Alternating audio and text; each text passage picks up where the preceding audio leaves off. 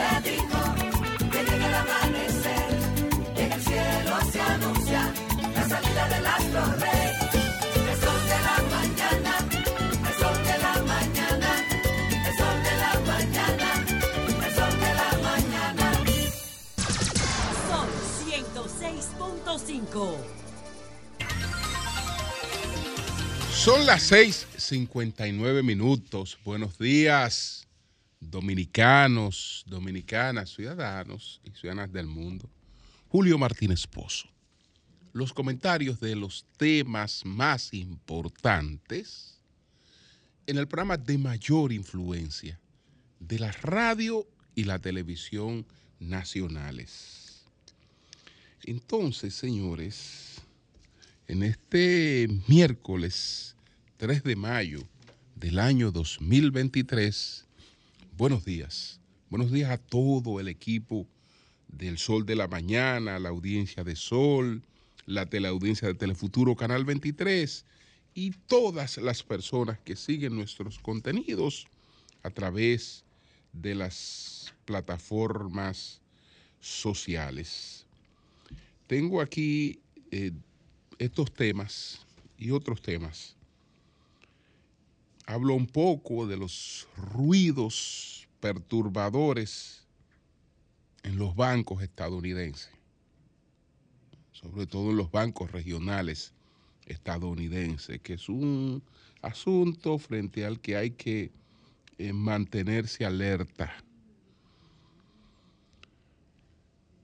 Hablo también eh, de a propósito de algo que ahora ha ocurrido en México, de que con todo este auge o esta difusión, esta conciencia que se ha ido creando en el mundo sobre el tema del lawfare, ya hay jueces, ya hay jueces que empiezan a tomar medidas de protección a los derechos humanos y a las debidas garantías.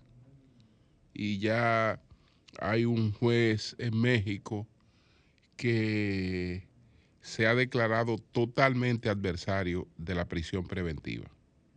Totalmente adversario de la prisión preventiva en su ejercicio. Y él lo explica y lo razona muy bien en sus decisiones.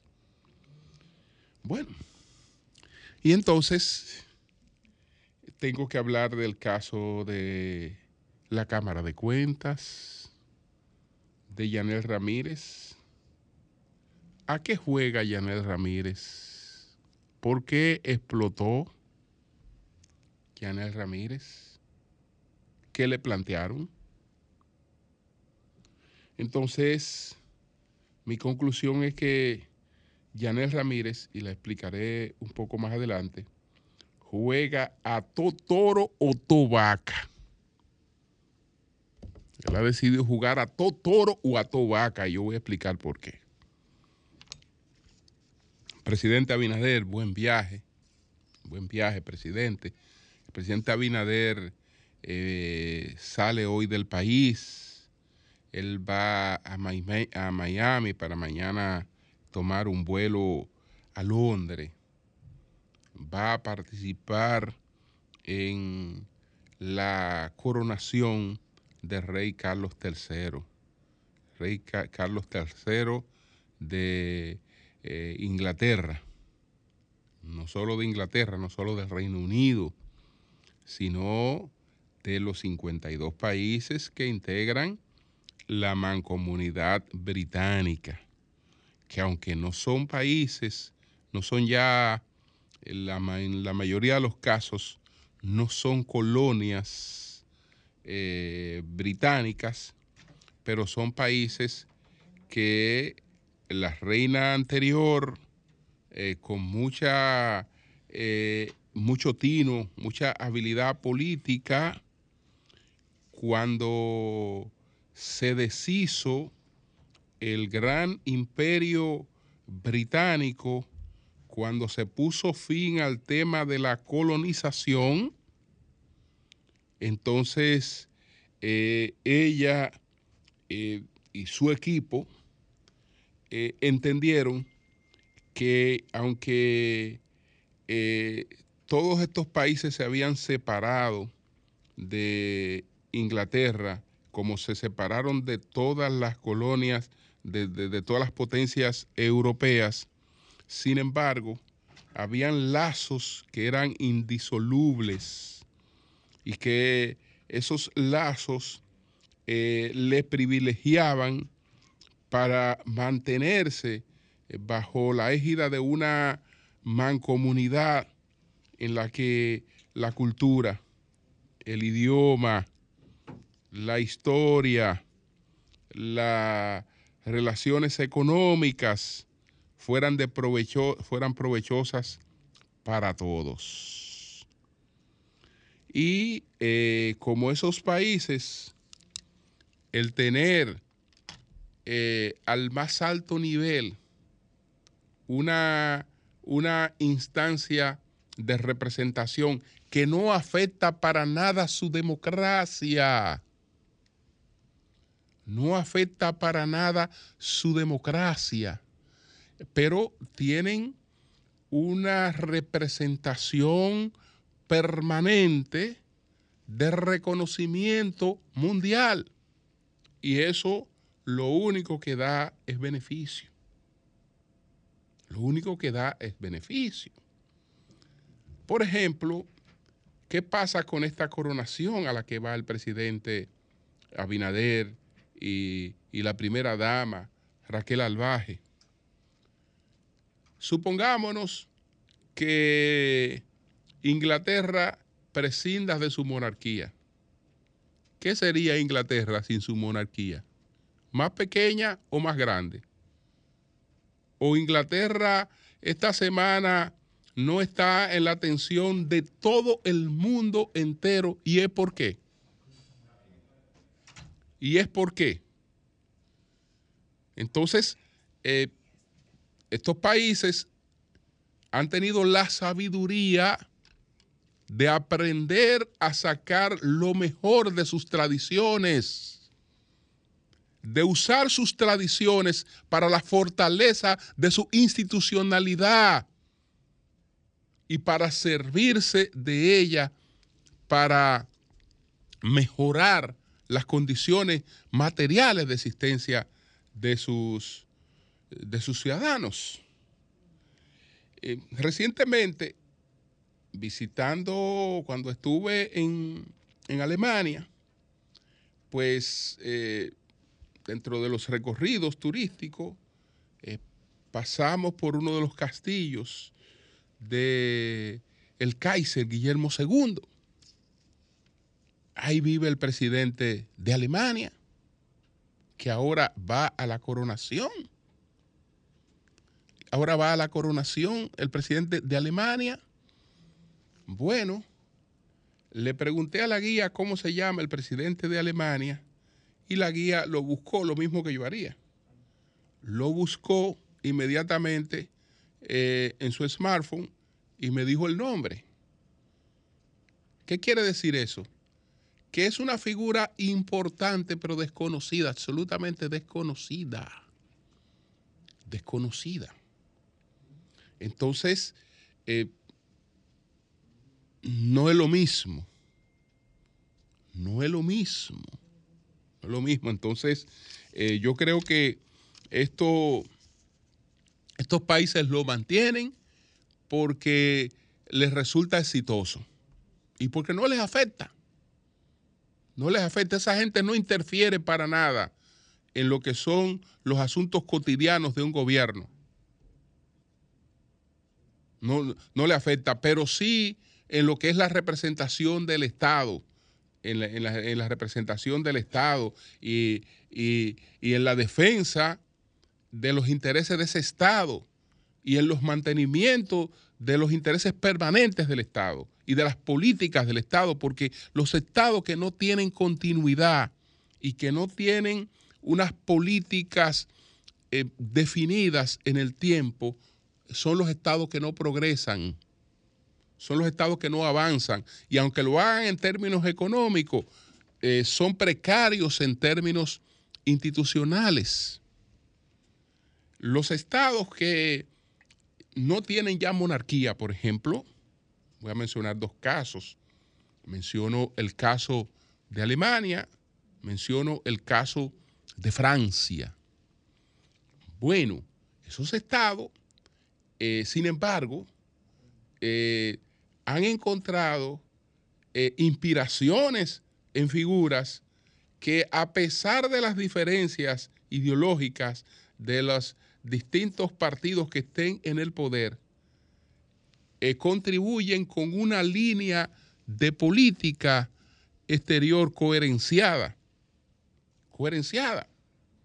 Alemania, esté quien esté en el poder, esté quien esté en el poder, eh, pues es, es, la política de Konrad Adenauer. Y lo, que, y lo que trazó Konrad Adenauer, lo que en términos de los intereses eh, nacionales y, de la política internacional ilumina el camino de eh, sus cancilleres. Es decir, hay una guía, como, como, tiene, como, tiene, como tiene Francia, la guía del líder de Francia Libre, Charles de Gaulle. Entonces, esas cosas son, son importantes. De manera, presidente, que le deseamos una buena estadía eh, en Inglaterra, que disfrute de esta, de esta, de esta tradición que a partir de, de, este fin de semana, por el próximo sábado, ese es un acontecimiento mundial. Todos estaremos pendientes de lo que ocurre en Inglaterra, que si no fuera por el detalle de esa tradición, Inglaterra hoy fuera un país más un país más. Bueno, señores, miren, eh, presidente, ayer, y tal vez el presidente puede, puede dejar una instrucción antes de irse en el día de hoy. Ayer, presidente, cuando me referí y celebré y sigo celebrando la inauguración del teleférico de los Alcarrizos, no quise ligar ese comentario con ningún reparo, o por lo menos con un reparo que fuera a distorsionar o a desviar el comentario. El pequeño reparo que hice se refirió a tomar en cuenta a las personas que serán desplazadas por eh, esta, este nuevo sistema de transporte que beneficia a la mayoría y eso es lo importante. Pero hay otros que no, que no quise hacerlo porque sé que ese, ese sí me iba a distorsionar el comentario. Y lo hago hoy, ya aparte del hecho de que esa obra no es, no es otra cosa que una cosa buena, que una cosa beneficiosa, que una cosa que se hace eh, pensando en, en dignificar la vida de la gente. Y si se hace pensando en dignificar la vida de la gente, ese criterio hay que mantenerlo absolutamente en todo, presidente. Pero en todo, presidente. ¿Y a quién se le ocurrió la idea de poner sobre las casitas que están en el camino vallas del plan social? ¿A quién se le ocurrió esa idea? A propósito de Inglaterra, esa idea emula algo que ocurrió en Inglaterra, pero eso ocurrió, eso ocurrió, eso ocurrió hace mucho tiempo. Yo le estoy hablando del 1500 y tanto, 1598 eh, por ahí, 1601. ¿Qué hizo Inglaterra? Lo que se, eso que se hizo ayer, eso que se hizo ahí, se hizo en Inglaterra, pero con unos criterios distintos a los que aspiramos ahora. Inglaterra aprobó una ley de la pobreza. Y esa ley de la pobreza lo que estaba era destinada a estigmatizar a quienes recibían ayudas, avergonzar a quienes recibían ayuda, para que recibir ayuda no fuera algo que complaciera a la gente. Que cuando que usted recibía una ayuda cuando usted no podía hacer otra cosa. Ok, eh, pobre, usted va a vivir de eh, raciones que le va a dar el gobierno. Usted va a vivir de ayuda que le va a dar el gobierno, pero usted va a estar marcado. La sociedad entera tiene que saber que usted vive de ayuda del gobierno. Incluso la ropa que usted usa expresa que usted eh, recibe ayuda del gobierno. Su casita se la vamos a marcar para que se vea que usted recibe ayuda del gobierno. Es decir, usted va a recibir ayuda del gobierno, pero eso no va a ser un orgullo para usted. Usted va a querer rápidamente dejar de estar estigmatizado. Esa fue, esa fue la razón de la ley de la pobreza en Inglaterra. No era eh, que burlarse del pobre, no, no, no. Lo que, lo, lo que Inglaterra quería era que la gente no se acomodara en la recesión de la ayuda. Y por lo tanto, por lo tanto, eh, quería eh, pues estigmatizarlo y lo marcaba. Y entonces se sabía, usted iba a, un sector y usted sabía quién, fulano, ah, sí, míralo ahí, el letrerazo, ese recibe ayuda del gobierno. Ese recibe de mis impuestos, ese vive de mis impuestos. Y es una vergüenza. Es una vergüenza. Ah, pero ahora hacemos una obra para dignificar a la gente y a alguien se le ocurre algo que no es patético, es peripatético.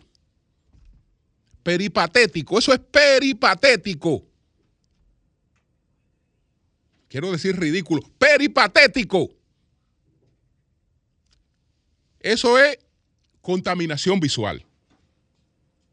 Eso es propaganda que yo creo que lo menos que le interesa a alguien que ha invertido más de 6 mil millones de pesos haciendo una obra como esa, lo menos que le interesa es salir con una nimiedad como esa que se ocurrió ahí. Porque usted no hace una gran obra para dañarla con, con, con una cosita como esa totalmente innecesaria. Totalmente innecesaria. Es decir, yo te voy a marcar. Te voy a marcar. Vamos a marcarte Vamos a marcarte y a la gente y la gente va a pasar por aquí mirando esas vallas del plan social, porque somos un país de plan social. Eso no debió ser. Eso no debió ser. Y entonces, porque estamos cambiando, pero estamos cambiando para hacer, para hacer las cosas mejores ¿Y cómo es que estamos cambiando? Y la última, y cuando se hizo un teleférico y se hizo ese tipo de cosas, las casas se decoraron con obras de arte que la hacían gente del mismo pueblo, con murales, con una serie de cosas, estimulando otro tipo de cosas. Y aquí lo que, lo que, estamos, lo que estamos es estimulando o demostrando que eh, el plan social da ayuditas. Y que vamos a marcar los techos de la gente que ha recibido la ayudita para tener esos techos. Eso, yo no sé a quién se le ocurrió eso. Eso me parece tan absurdo como lo del colmado aquel. Como lo, de, como, como lo, del, lo del colmado, que si yo cuál. Eso es una cosa tan absurda como esa. Que yo espero que eso pronto lo borren de ahí, porque eso es ridículo y es innecesario. Bueno, entonces Vamos con otro tema. Vamos con otro tema. Bueno, cité lo de lo que está ocurriendo ahora en México a propósito de del Laufer. Cuando el Papa, cuando el Papa habló de el laufer, que no es otra cosa que usar la política, eh, usar la justicia como un instrumento de la política, como un instrumento de la política eh, pretestada en una supuesta persecución de la corrupción. Eh, y eso ha tomado matices que ya son escandalosos en, América Latina. Y ha llevado eh, a varios autores encabezados por don Eugenio Zaffaroni, pues a tratar el tema y hay varios ensayos sobre el lawfare en América Latina. Probablemente el Papa eh, al hablar estaba, eh, digamos, influenciado por eh, estas, estos trabajos que ha publicado Zaffaroni con otros colaboradores. Y esto ya se está reflejando en algunas, en algunas medidas. Yo quiero empezar por esto que, que ha ocurrido que ha ocurrido en, en México. Esto que ha ocurrido en México con este juez que sencillamente se llama Eduardo Osoria, Osorio, y el juez Osorio, pues eh, ha querido eh, acabar con el relajo de la prisión preventiva que te resuelve un problema de lo más fácil sin resolverte nada. Porque se le hace creer a la gente que con eso se está persiguiendo la corrupción, pero entonces, como la gente queda satisfecha con eso, no se pone el acento donde el acento tiene que estar, que es la fortaleza de los expedientes.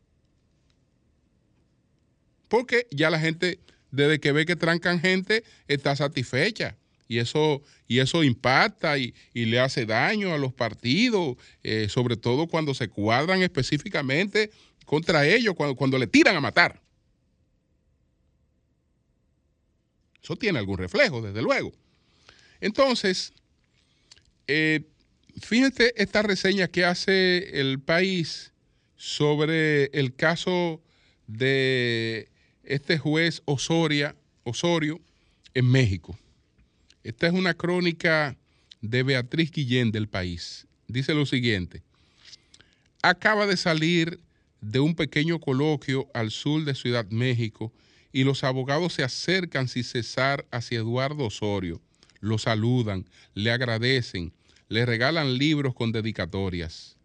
Protegido por tres guardaespaldas, el juez federal se ha convertido en una figura reconocida, una especie de verso libre regañado por algunos de sus colegas, pero celebrado en el gremio de los derechos humanos.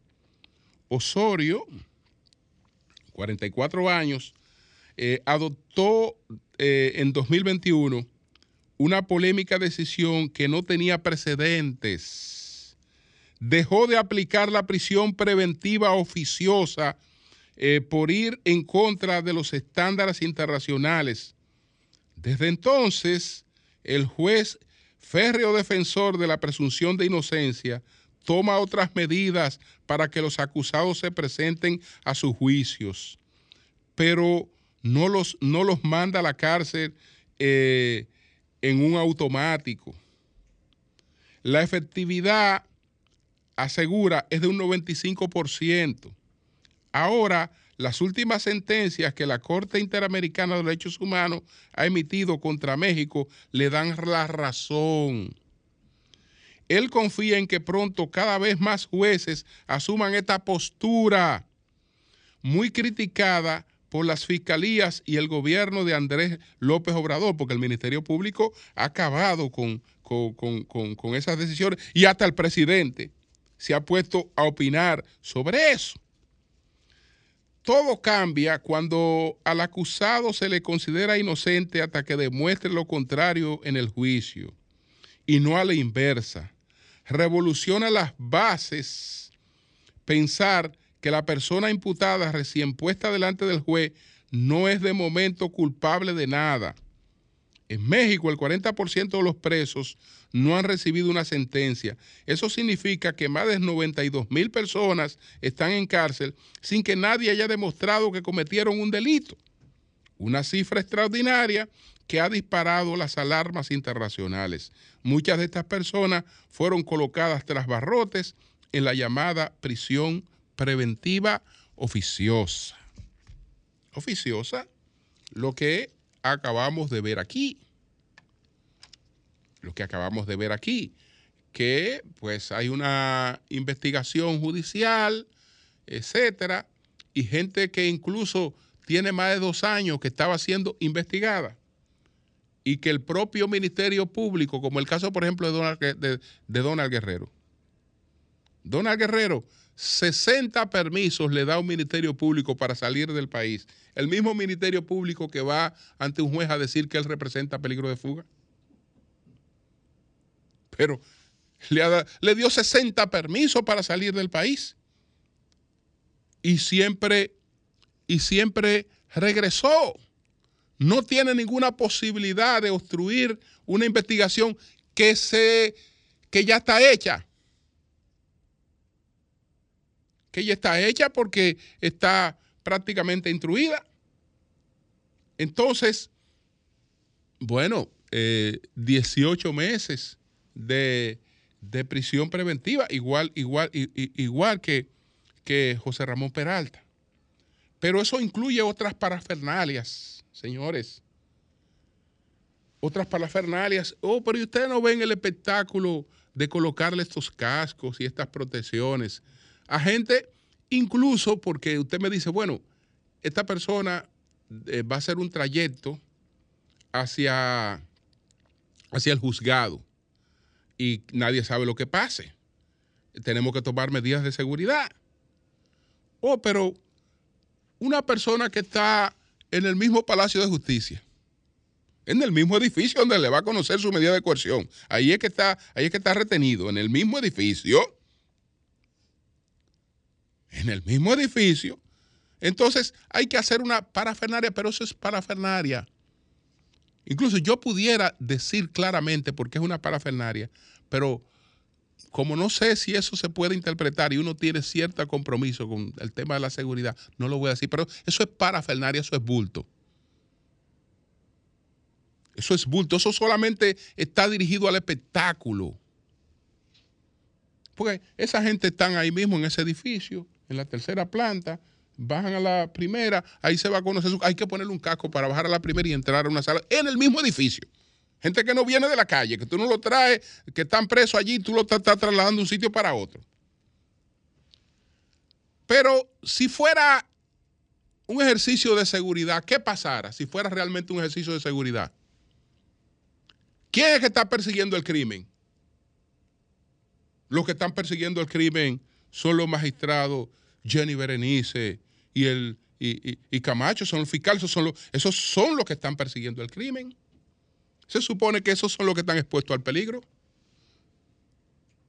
Se supone que esos son los que están, esos están, los que están más expuestos al peligro son esos. Y tú ves que esos magistrados se desmontan de los vehículos en que llegan, en la calle, cogiendo toda su cámara en el trayecto, eh, arreglándose los cabellos o lo que fuere, sin problema. Porque si es una cuestión de protección, a caramba, porque tenemos que proteger a la gente. Estas personas están enfrentando el crimen y, esta, y, se ha dicho que esta gente es capaz de cualquier cosa. Cualquier cosa y, la, y los recursos. Esta gente es capaz de cualquier cosa.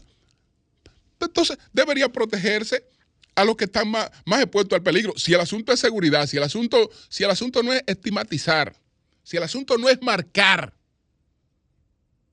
si el asunto no es humillar, entonces se supone que esas medidas de seguridad deben abarcarlo a ellos. En primer lugar, como una protección a la sociedad. ¿No? Ellos van de lo más tranquilo, de lo más tranquilo, caminando, se paran a hablar con los periodistas, tranquilo, eh, con su pecho libre, sin ningún problema. Entonces, ustedes se dan cuenta que el tema no es seguridad. Porque si la lógica de la seguridad a ellos hay que protegerlos más que a los otros. Porque a ellos hay que cuidarlo de las reacciones que se puedan producir por ellos estar persiguiendo a los otros. O usted me dice que usted tiene un testigo estelar.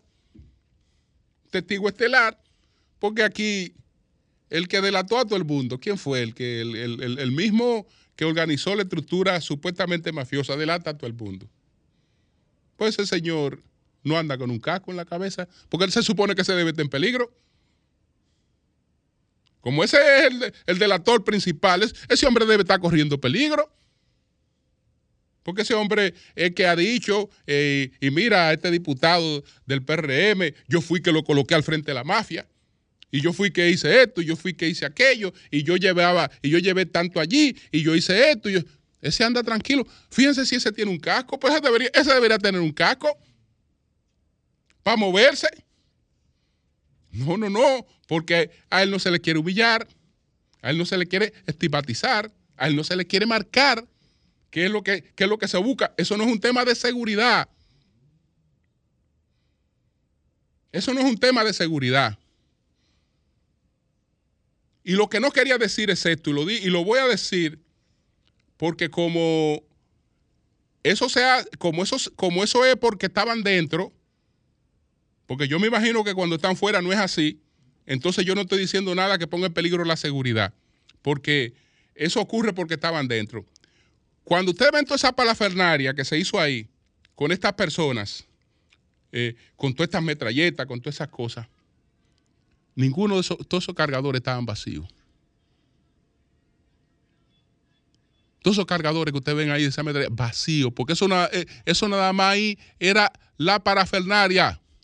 La película. Es filmando una película, eh. Es filmando una película ahí, porque eso, nada de esa medida era necesaria ahí. Ahora, si la gente viene de fuera, ya yo no lo discuto, pues perfecto. Pero ahí, en ese escenario, eso, todo, todo, todo eso ahí era innecesario. Todo eso es parafernaria y espectáculo. Y espectáculo. Entonces, eh, bueno, no, no me da tiempo hoy porque tengo otros temas de profundizar un poquito sobre el tema este de desde de la del lawfare, ¿no? Eh, eh, de, de- de- de leer algunas cositas que nos demuestran cómo esto es una, una cuestión realmente eh, espectacular, eh, que está dirigida más al espectáculo que, que- que a la búsqueda de, de, de- de- justicia en, en sentido ge- general. Ya tendremos tiempo, ya tendremos tiempo de hacerlo, porque tengo que hablar, tengo que hablar, voy a ponerle un punto ahí. Y, y entonces paso al tema de la, de la Cámara de Cuentas, pero creo que le he dejado claramente establecido que eso es parafernalia. Y si es parafernalia, es espectáculo. Y si es espectáculo, no es lucha contra la corrupción. Es política. Eh, eh, eh, es búsqueda de efectos políticos.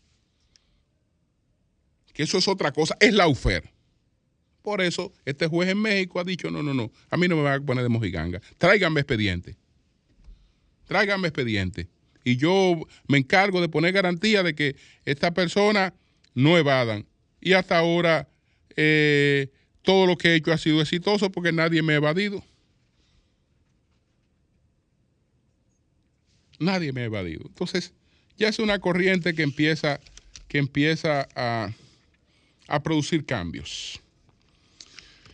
Bueno, hablemos de la Cámara de Cuentas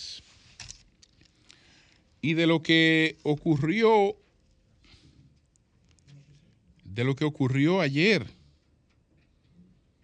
de lo que ocurrió ayer con las declaraciones que ha dado el presidente de la Cámara de Cuentas, eh, Yanel Ramírez.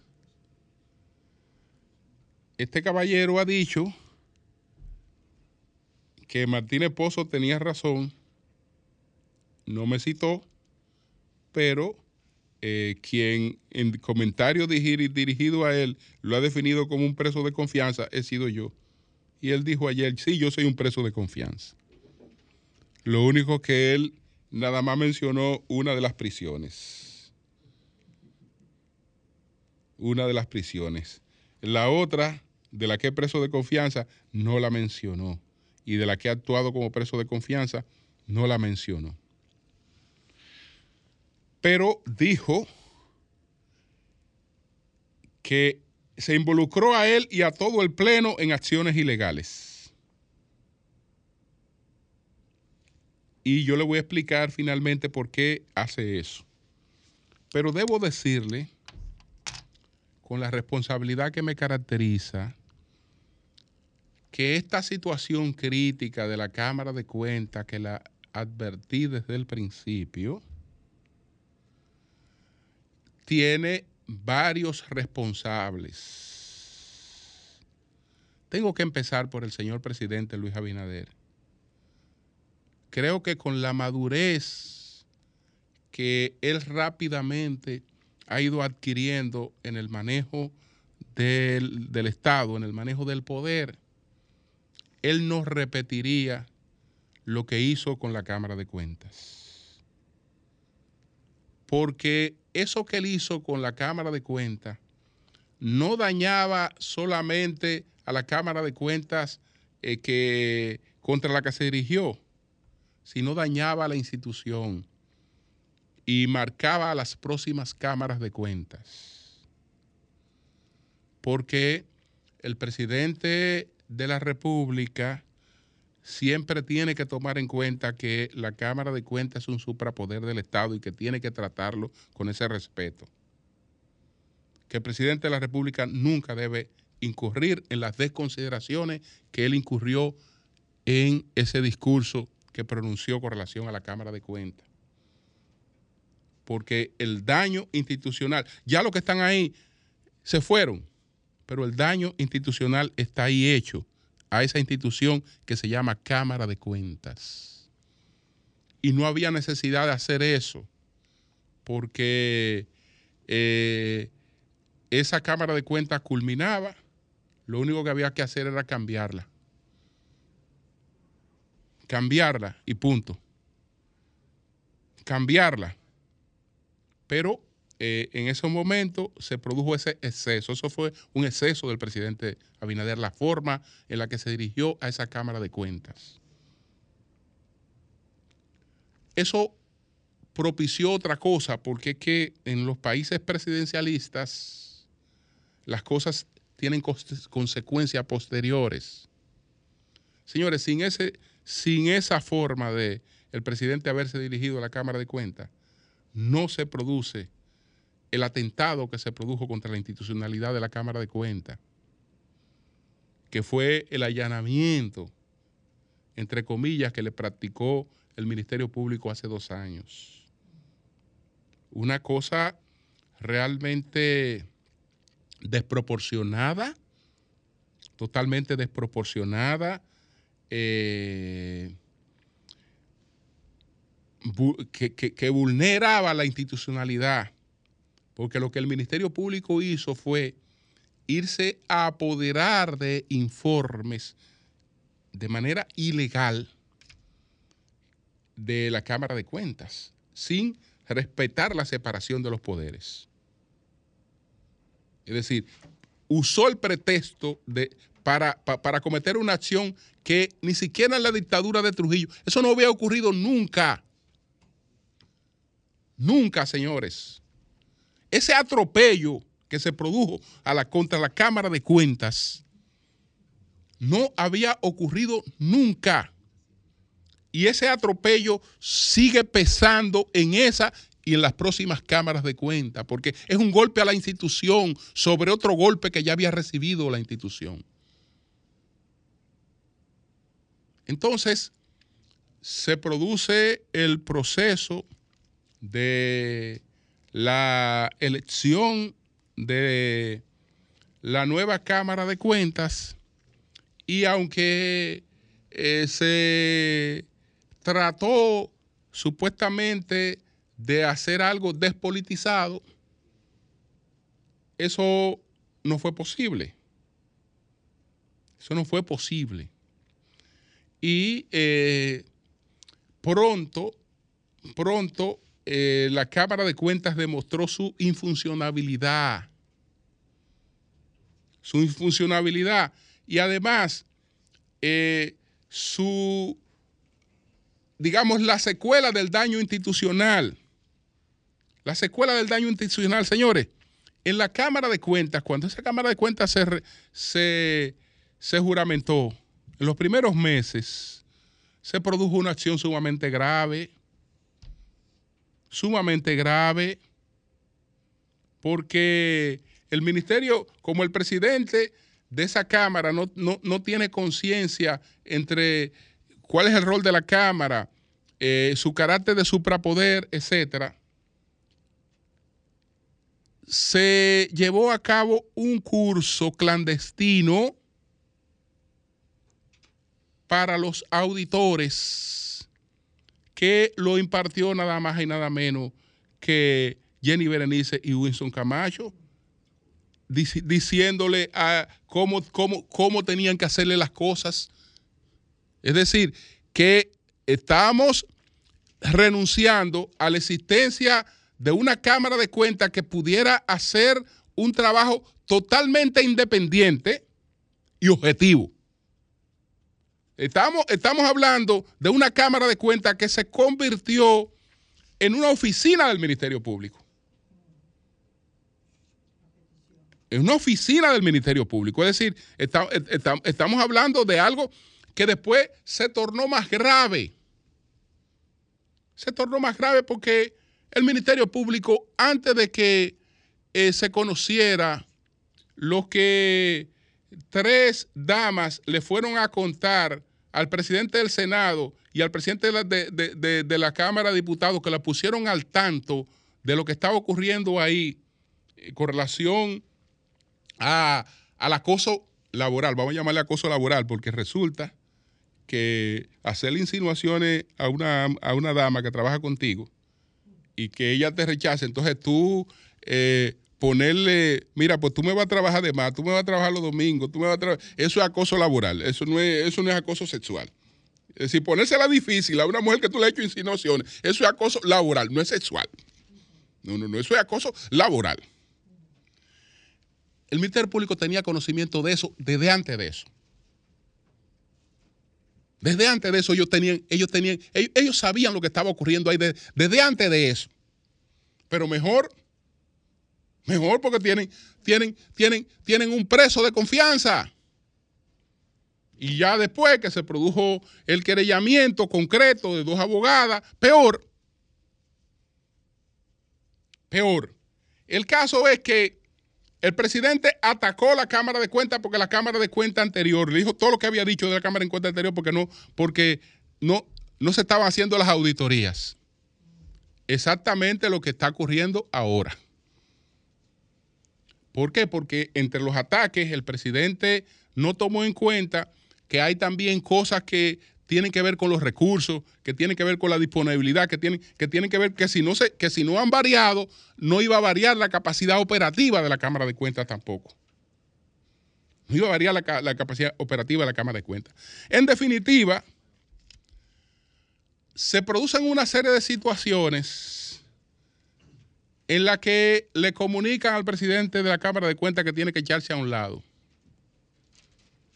Que tiene que echarse a un lado para eh, tratar de relanzar la imagen. Ustedes saben que se produjo esta, esta visita de la, del Ministerio Público.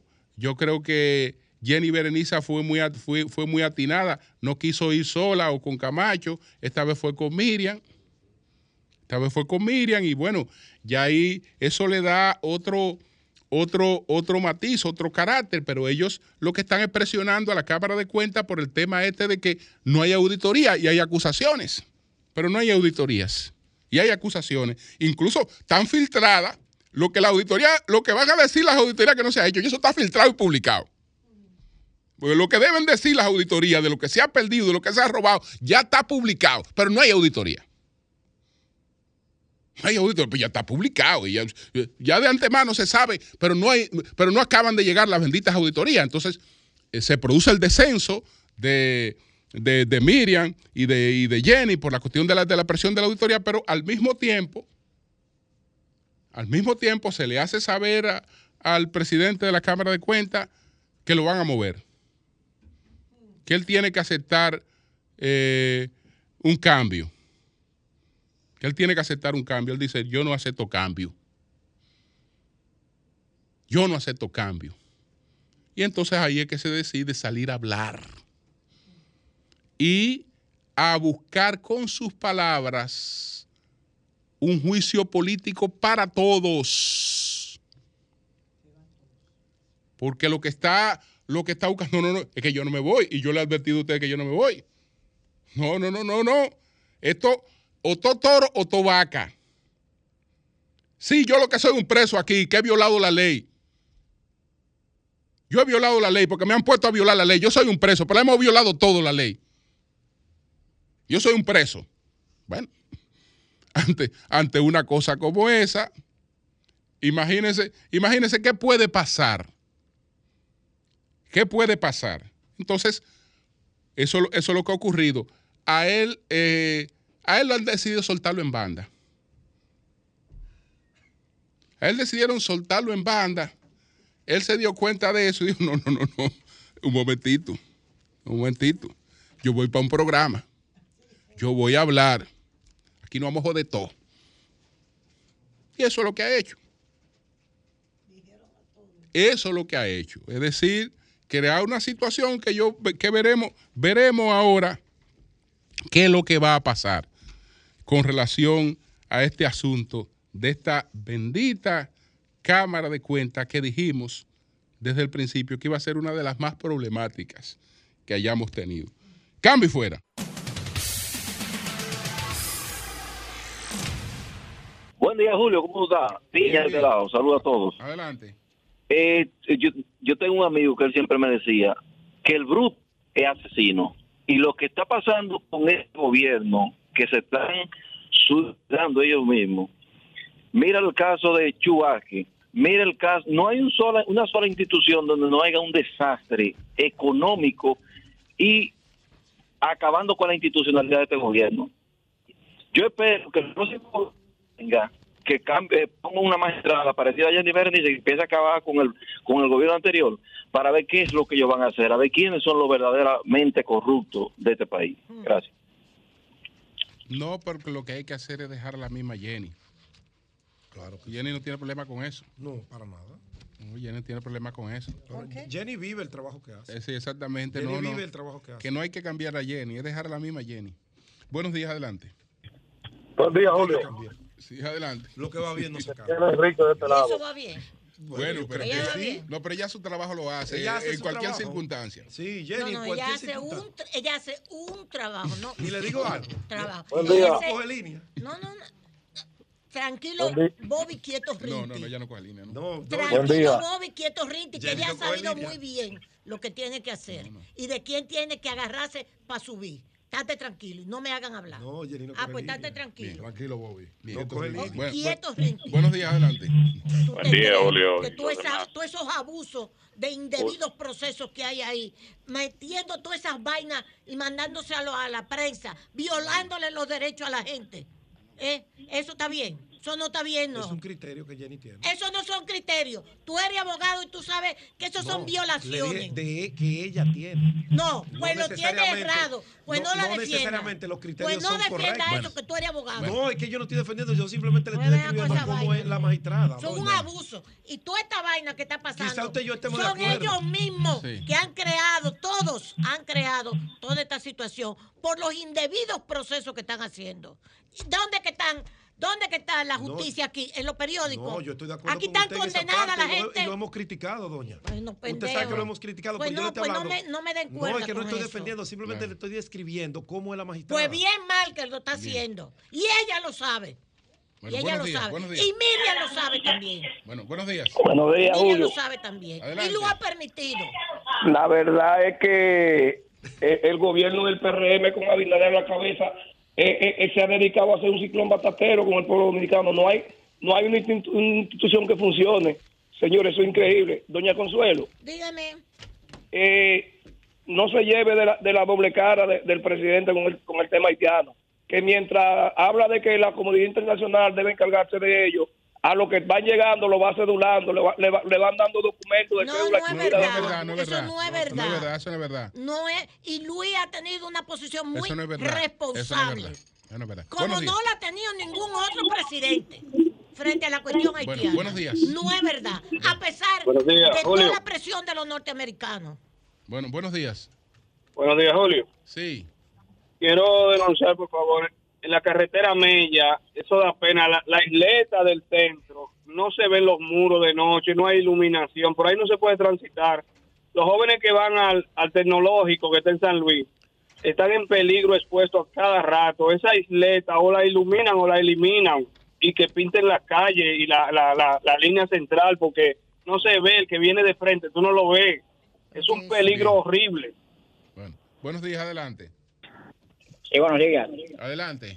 Don Julio, yo quisiera saber cuándo es que un diputado, un representante del pueblo se va a poner en la capa y, y- y van a tirar una ley para controlar el desastre que hay en la calle con los motores y con la indecencia, Hay- que hay se rayan, se te van. Lo que hay que aplicarla, mi querido. La ley está.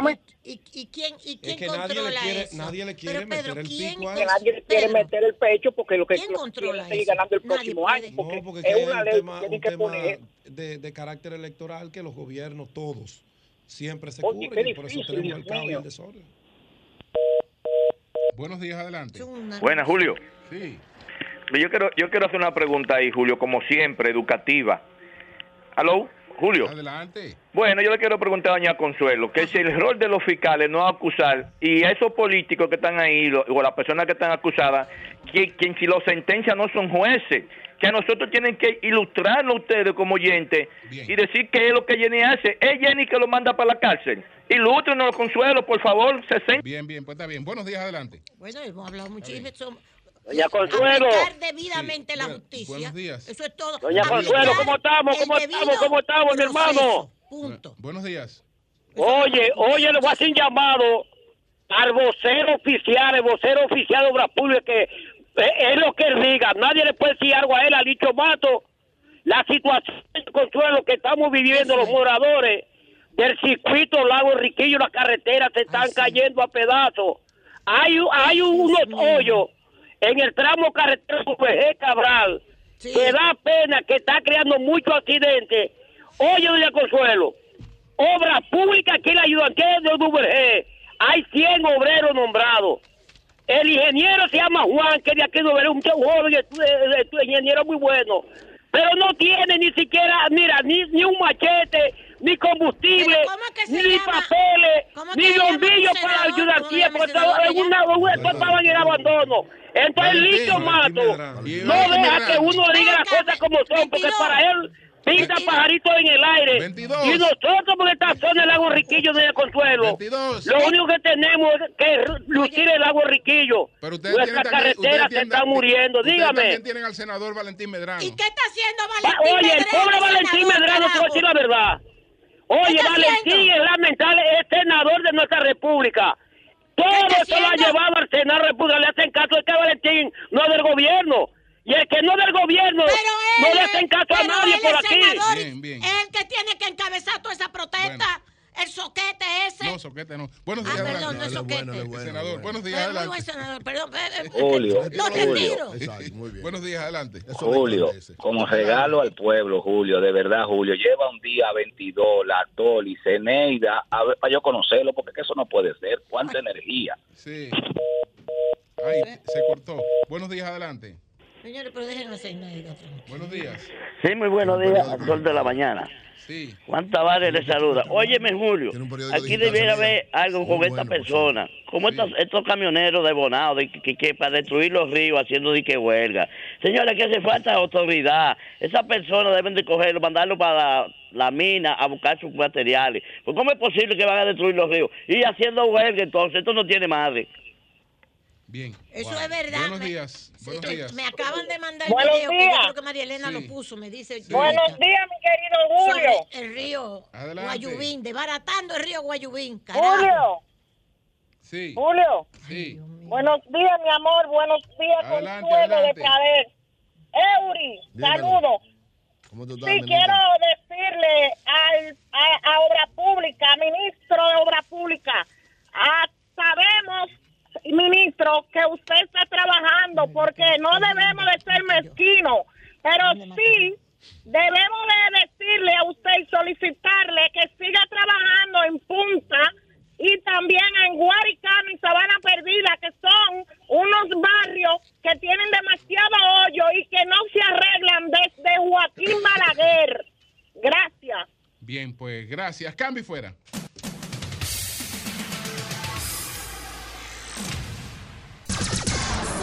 106.5.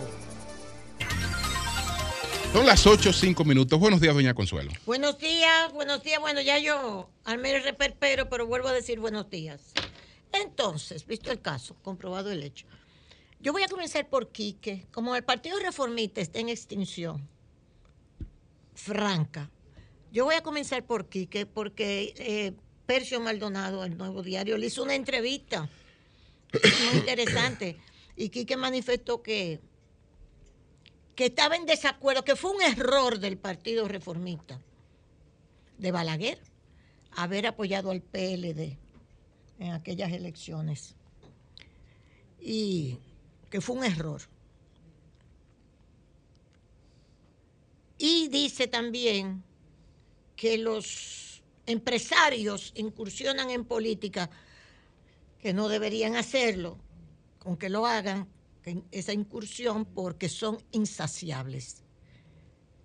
Quique, las dos cosas que has dicho te quedan mal, las dos. No te lucen. Lo de insaciables a los empresarios, no tú. No lo digas tú. ¿Verdad? Y tú sabes por qué. Porque si hay... tú- ¿Cuántos años tienes tú dirigiendo, mal dirigiendo el Partido Reformista? ¿Cuánto? Que hasta te convertiste en Bukele unos cuantos años atrás. Hasta en Bukele. Te disfrazaste hasta de Bukele. Y ese partido en extinción, que para lo único que sirve es para hacer negocio. ¿Eh? Y después que los empresarios son insaciables, ustedes no, tú no, tú no, y está ahí. Tú, Ramón Genao, Ramón Genao, senador, el hijo diputado y tú, jefe del partido. Mucho gusto. Mucho gusto. Excelente. Pero yo no te estoy echando la culpa a ti, yo se la he hecho a Joaquín Balaguer, que nunca dejó sucesor. Es verdad. Y Joaquín Ricardo, que puede ser una de las personas con más formación en el partido, ese, no se va a meter a discutir con ustedes. Tú lo sabes. Que pudo haber sido una persona que cogiera las riendas del partido. Pero no. Déjalo ahí.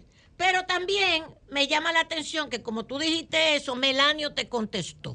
Todo eso está en el nuevo diario. Y Melanio dijo que eso que tú habías dicho de que no debía haberse hecho esa Balaguer haber apoyado al PLD, ahora que tú lo dices 40 años después, ahora, porque yo lo dije en el momento en que Balaguer llamó a votar por el PLD. Yo dije, yo no voto por el PLD.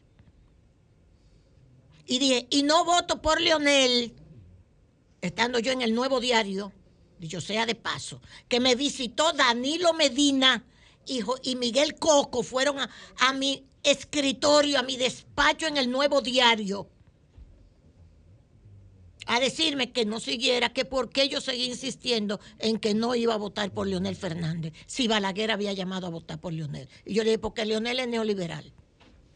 Y ahí está todo lo que está planteando. Y después, lo primero que hizo, de la primera cosa que hizo fue privatizar, privatizar todas las empresas del Estado, que era la marca de la época, lo reconozco.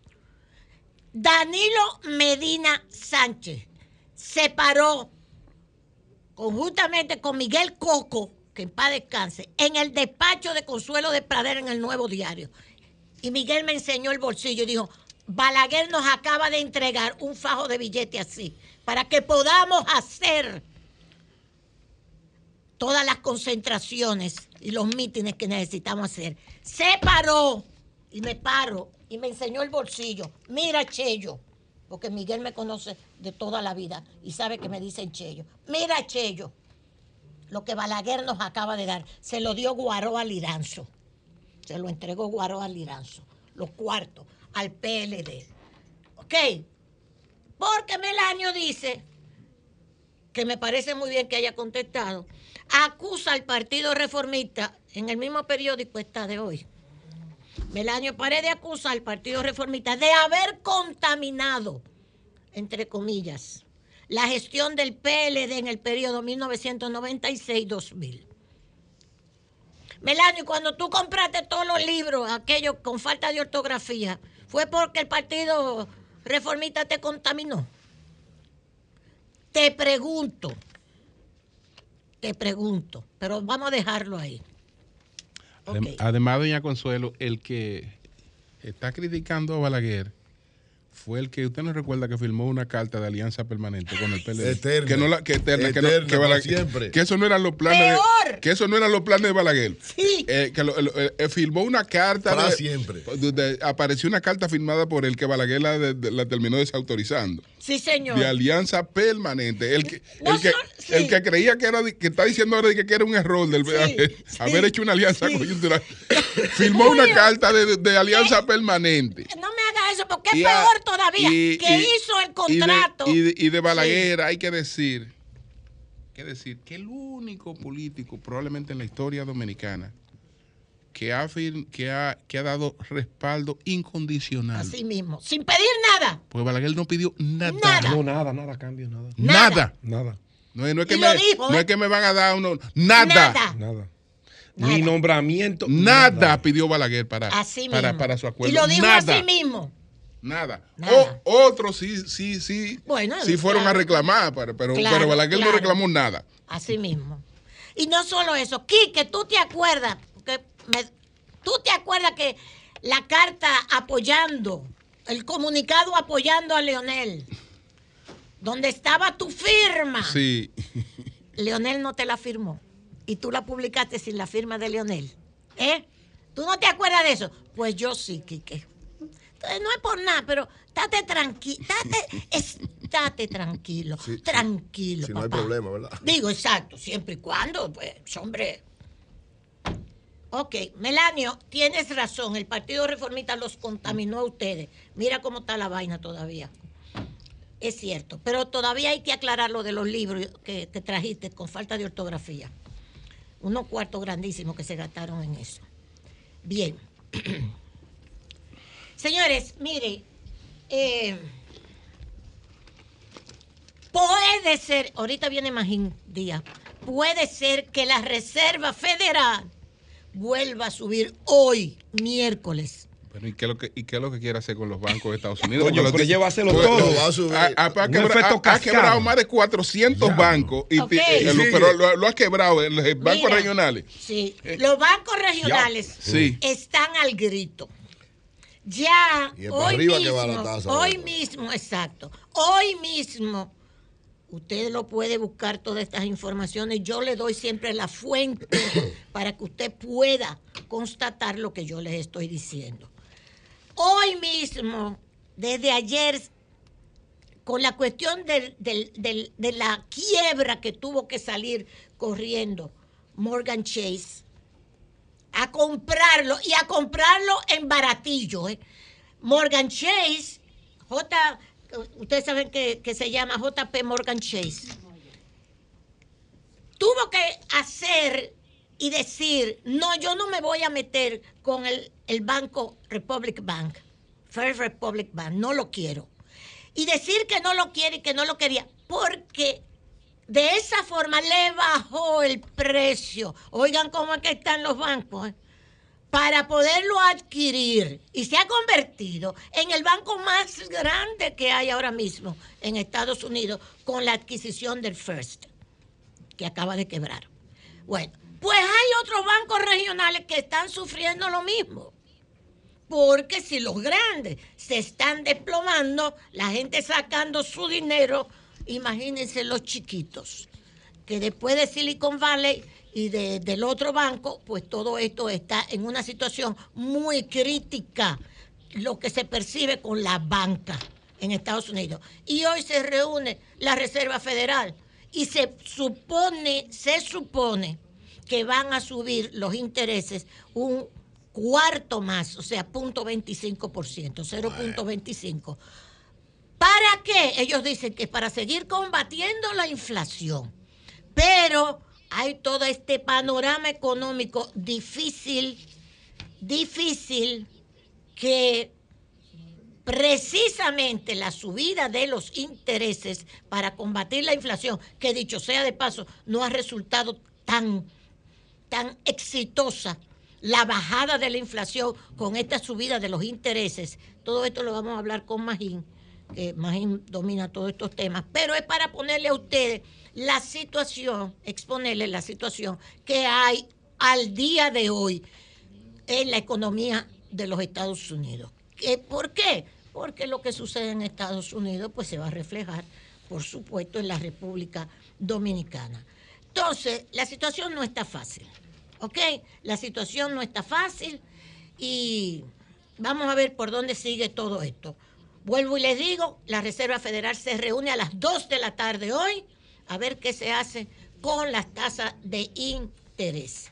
Sería la décima subida, la décima subida del tipo de interés de la Reserva Federal en los en la economía en, la economía bancaria, vamos a llamarlo así, de los Estados Unidos. Argentina salió huyendo, salió huyendo, que me, me duele muchísimo. El presidente Fernández, Alberto Fernández, está ahora mismo en Brasil o llegó a Brasil, a Brasilia, a hablar con Lula, porque prácticamente Argentina está en default. La sequía ha acabado con las exportaciones argentinas de soya, de otros cereales. No tiene dólares, no tiene dólares y le están dando una especie de golpe de estado económico al gobierno de Fernández, porque están acaparando y sacando los dólares de Argentina. No ha podido cumplir con el Fondo Monetario Internacional. Lula le dijo, yo voy a hablar, le dijo Fernández, yo voy a hablar con el fondo a ver qué se puede hacer, porque no ha podido cumplir con esa deuda que le dejó Macri porque quien le hizo esa deuda enorme que tiene Argentina fue el gobierno anterior de Macri. ¿Ok? Entonces, a todo esto tuve que Cristina hace una rueda de prensa, hace una actividad y dice, no voy como candidata, no voy. Fernández acaba de decir, no voy como candidato, no me voy a presentar a la reelección. Y todo esto hay un malestar enorme en Argentina y aparecen, vamos a ver si surte efecto, el Banco de los BRICS. El Banco de los BRICS que lo está manejando, precisamente lo está manejando eh, la, la- la ex eh, presidenta de, de Dilma Brasil, Rousseff, Dilma. Rousseff, lo está manejando. La han puesto de directora ejecutiva de los BRICS, pero no es tan fácil.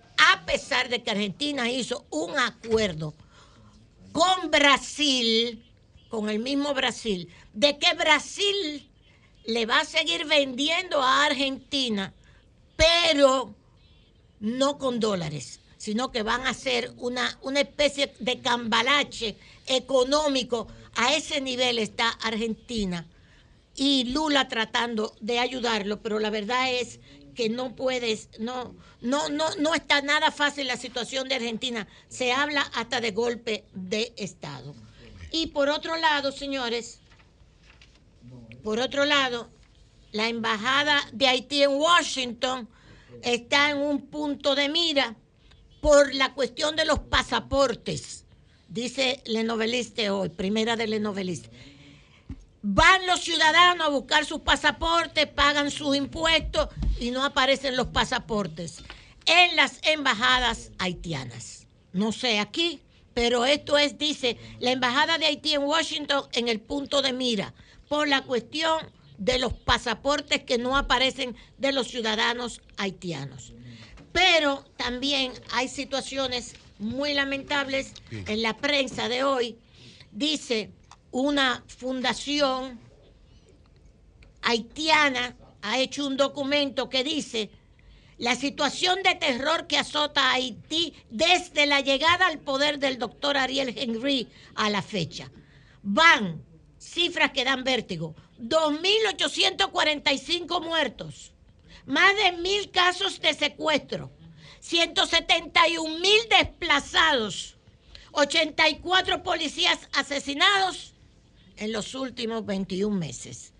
Con razón, con razón, le damos todo el apoyo a la posición del presidente, eh, que ayer dijo, le contestó a la ONU y le dijo el presidente Abinader, sí vamos a seguir haciendo las deportaciones de los ilegales. Bien, presidente, porque lo que sucede en Haití, sencillamente, imagínense, inseguridad, ese es otro de los titulares. Hay que decir que es demasiado si queremos construir otro Haití, dijo Monseñor Pierre Andrés Dumas reaccionó a los hechos de esta semana marcada por tensiones, tiroteos, linchamientos. Ahora es el pueblo que está linchando también a, la, a miembros de la banda y los queman. A Galvez me mandó unos videos terribles, gente viva siendo quemada. Ahí tengo los videos, no se pueden poner. Algo horrible. Gente viva que le prenden fuego. Bueno, entonces dice el Monseñor Dumas que los hechos de esta semana están marcados por tensiones, tiroteos, linchamientos en la capital haitiana y en algunas localidades de provincia. Sencillamente instó a quienes alimentan a las pandillas a cesar sus operaciones para acabar con el fenómeno de la inseguridad. No creo que eso se pueda lograr. Gracias, Julio. Bien, pues nosotros nos vamos de inmediato al primer Santiago de América. Buenos días, Jaime Tomás, adelante. Buen día, señor Martínez Pozo. Buen día a los demás integrantes del equipo del Sol. Si no hubiese sido porque hemos agotado, y me refiero a- al pueblo dominicano que debe ver, eh, haber agotado ya su capacidad de asombro, hoy estuviéramos más que asombrados con las declaraciones emitidas en un programa de televisión por el presidente de la Cámara de Cuentas. Fue algo increíble lo que dijo este caballero y todavía permanece en esa posición. Y aparentemente van a estar ahí los cuatro años de gestión que le corresponden a los cinco integrantes de la Cámara de Cuentas, una entidad que siempre sus miembros han estado involucrados en temas bastante graves y hay que recordar que una oportunidad tuvieron que renunciar una parte y se quedó uno solo que finalmente también fue sacado de ahí. Ese presidente de la Cámara de Cuentas, que desde el principio se advirtió que no tenía condiciones gerenciales, que es lo que hay que entender en nuestro país, que no es un asunto de que usted tenga preparación académica y que usted sea un dirigente político o un militante de un partido, sino que no todo el mundo tiene capacidad de gerenciar, de dirigir. Y por demás, en la Cámara de Cuentas eh, hay un problema de fondo y es que de cinco miembros, tres son mujeres. Para ponerse de acuerdo con tres mujeres en una entidad en la que restan dos hombres, el líder, bueno, el presidente tiene que ser un buen líder, un dirigente, para saber darle un trato a esas mujeres y ganárselas para que estén a su favor en un momento determinado. En la Cámara de Cuentas hay dos hombres, uno es el presidente, el otro es un santiaguero, muy buena persona, Mario Fernández, fue presidente electoral de la Junta Electoral de Santiago, se adhirió a la sociedad civil, movimiento de, eh, que ha dejado beneficios para muchas personas, porque de ahí han salido a ocupar puestos importantes en la administración pública en varios gobiernos. Y definitivamente que lo de la Cámara de Cuentas no tiene solución. El presidente dijo en ese programa de televisión que si él hubiese sabido que eso era así, eh, no se hubiese metido en eso. Y la pregunta entonces, ¿por qué no ha renunciado? Si le está pasando todo eso por falta de gerencia, ¿por qué él no renuncia? Ahora tengamos claro, en un órgano de cinco miembros, que la mayoría son mujeres, va a ser difícil llegar a acuerdos. No muchas mujeres están en condiciones de dejar su intensidad a un lado para manejar y formar parte de una organización como esta, que por demás el presidente ha estado siendo acusado de acoso laboral y de otros temas no muy santos que digamos. Es visible su posición, la declarada ayer de que él era un preso de confianza porque se toman decisiones a espaldas suyas. Todo esto no es más que una admisión de su incapacidad para dirigir ese órgano. Y el otro varón, repito, es un buen muchacho, muy buen muchacho, pero le falta carácter también para tomar decisiones como las que deben adoptarse en cualquier circunstancia de la vida. Lo mismo está pasando con diputados, con regidores que eh, tienen años que no asisten a sesiones. Hay denuncias de cuatro o cinco regidores en distintos puntos del país que no van a sus sesiones, que, viven fuera del país y están cobrando. Y no hay fórmula de poder votar a estos regidores y los diputados en contubernio, no importa del partido que sea, tampoco toman una decisión para sacar a, legisladores que, no asisten a sus sesiones o que nunca han asistido. Y no es la primera vez, no es en este periodo. Eso ha ocurrido en otras legislaciones, con otros legisladores, y eso es lamentable. Fefita la Grande está denunciando una acción policial en una comunidad rural de la provincia Santiago Rodríguez, que es su provincia, y nació ella. Dice ella que el sábado estaba tocando una fiesta alrededor de las 12 y 30 más o menos. Y cuando estaba tocando el tercer merengue, un batallón policial, dice ella, denunció que cuatro camionetas eh, cargadas de policías y dos motocicletas llegaron al lugar de la fiesta, la interrumpieron y la desalojaron a todo el que estaba ahí, incluyéndolo a ella. Eh, ella en un vídeo que ha divulgado está expresando su malestar, su queja, su protesta por sus condiciones de mujer, sus condiciones de merenguera, por el respeto que debe tenérsele. Pero la policía debiera dar una versión, porque hasta ahora solo conocemos la de ella. La policía debiera decir por qué razón interrumpió la fiesta, si era que se estaba violando el horario para la venta de bebidas alcohólicas. Hay horarios distintos para los días viernes, sábado y domingo, hay unos, y para lunes a jueves hay otro horario. Pepita debiera decir qué fue lo que pasó ahí.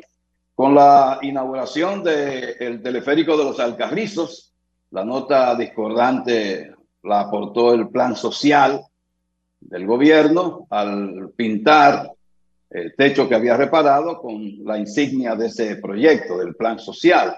Con pintarlas de azul era más que suficiente, pero lamentablemente muchos de los funcionarios de este gobierno no, tienen, no van en consonancia con las directrices del señor Luis Abinader, que a propósito hoy parte hacia Londres para estar presente en la coronación del el rey Carlos III y su consorte Camila. El presidente estará en Londres, Inglaterra, en el Reino Unido, hasta el domingo, cuando sale hacia el país, República Dominicana. Pues el presidente en el acto de inauguración del teleférico de los Alcarrizos señaló que el teleférico de Santiago será puesto en funcionamiento a final de este año. Eh, falta poco para terminar el año ya, estamos en el mes 5 y los trabajos, bueno, eh, van avanzando, pero no, quizás no esté en su totalidad el proyecto terminado a final de año, ojalá sea así. El presidente dijo que el monorriel de Santiago estaría terminado en el, para final del segundo semestre del año 2024, o sea, después de las elecciones. Eh, también los trabajos son muchos y eh, se están comenzando prácticamente ahora y ojalá estén terminados los trabajos del monorriel en Santiago. Para agosto sí se proyecta que esté la segunda etapa del saneamiento del río Gurabo, un proyecto que ha pasado a ser el más, el más y mejor valorado de Santiago. Un trabajo que tiene una inversión de alrededor de 5 mil millones de pesos y que está a cargo del INAPA.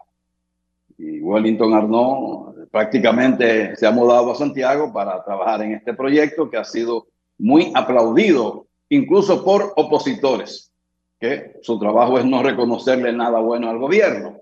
Por eso la difusión de un ranking de los países con menor inflación alimentaria, pues uno de los que está mejor posicionados es el nuestro. Y sin embargo, los opositores no van a reconocer eso y la misma población tampoco lo va a aceptar porque la población lo que quiere es comprar a precios baratos. No importa que los de aquí estén más baratos que todos los demás países de América Latina. Eh, la gente lo que quiere es comprarlo barato, pero el que lo produce quiere venderlos caros. Es un- una línea ahí que va dando vueltas y vueltas. Esa es la situación. De manera que, de mi parte, ah, bueno, se me quedaba algo, porque eh, recibí una información, dos informaciones. Una de que el periódico Diario Libre había sido vendido a un grupo del este, grupo turístico. Eh, sin embargo, después me dijeron que lo que se había vendido había sido el edificio que está en la Abraham Lincoln, en la capital. No me he quedado con la precisión de qué pasó ahí, si se vendió el periódico o no. Supuestamente a uno de los dos grupos turísticos de Punta Cana y Catcana, uno de esos dos grupos. Parece que no sé, pero yo sé que el edificio sí fue vendido y ya la redacción del periódico se mudó en otra área de la capital. Y por eso hago el señalamiento. Y la otra información es de que una marcha de un partido político, como la que desarrolló Fuerza del Pueblo a principios de semana, que una marcha de estas puede costar alrededor de 100 millones de pesos y que ese dinero lo, lo aportan los empresarios, que siempre le dan al que está arriba, al que puede ganar y quizás a otro que esté un poquito más abajo, por si acaso hay segunda vuelta y se provoca una alianza. Es una marcha como esta que hizo Fuerza del Pueblo, puede costar entre 100 y 130 millones de pesos. Esa información me la ofreció uno que sabe lo que cuesta una marcha de un partido político. De mi parte es todo por hoy, señores. Bueno, pues muchas gracias, don Jaime. Muchas gracias. Un placer. Cambio y fuera.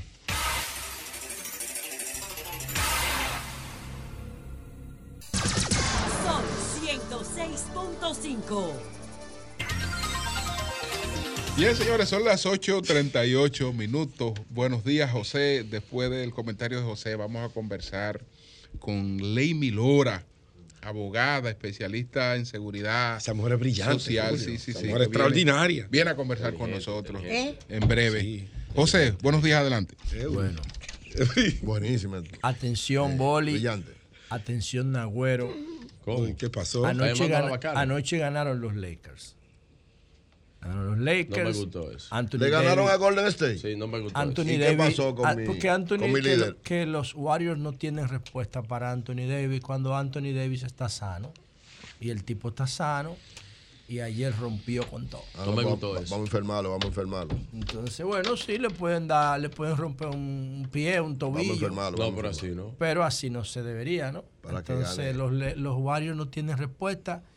El, eh, el Nagüero quería apostar 60 mil pesos conmigo ayer. Pero no cuadramos.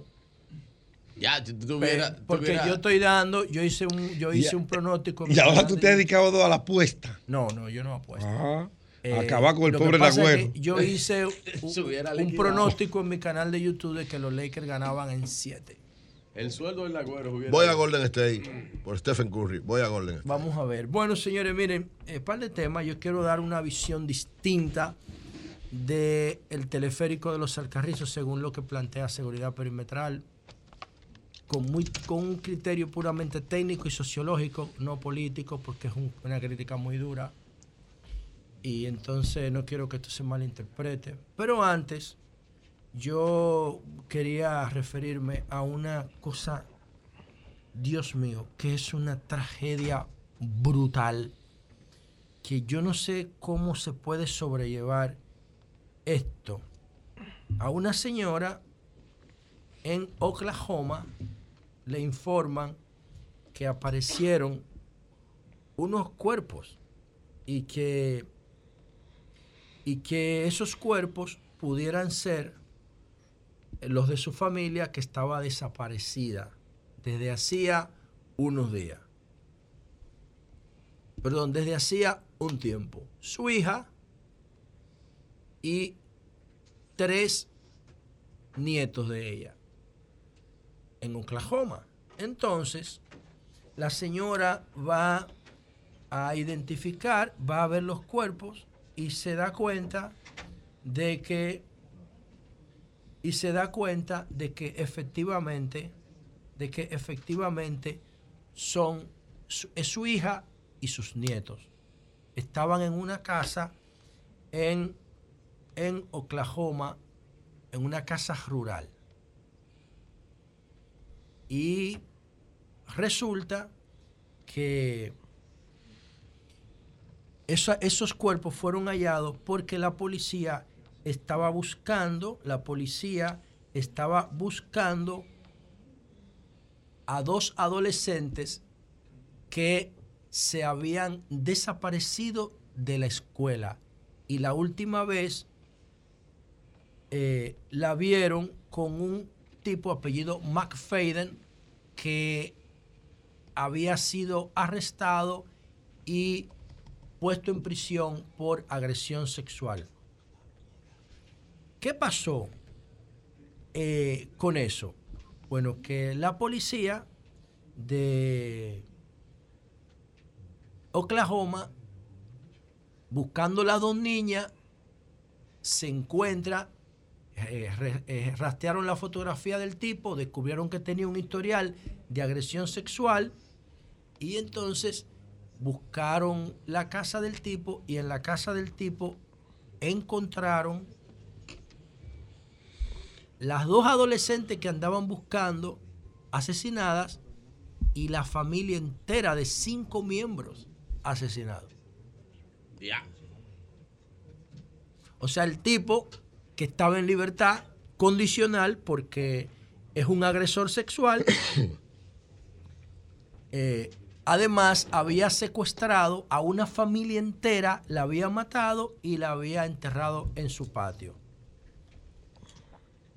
Imagínense ustedes cuando, cuando la madre de esta señora con sus hijos le informan, ella no sabía lo que había pasado con su familia y entonces le informan esto y ella tiene que ir a identificar y se encuentra con que las personas que están ahí son su hija y todos sus nietos.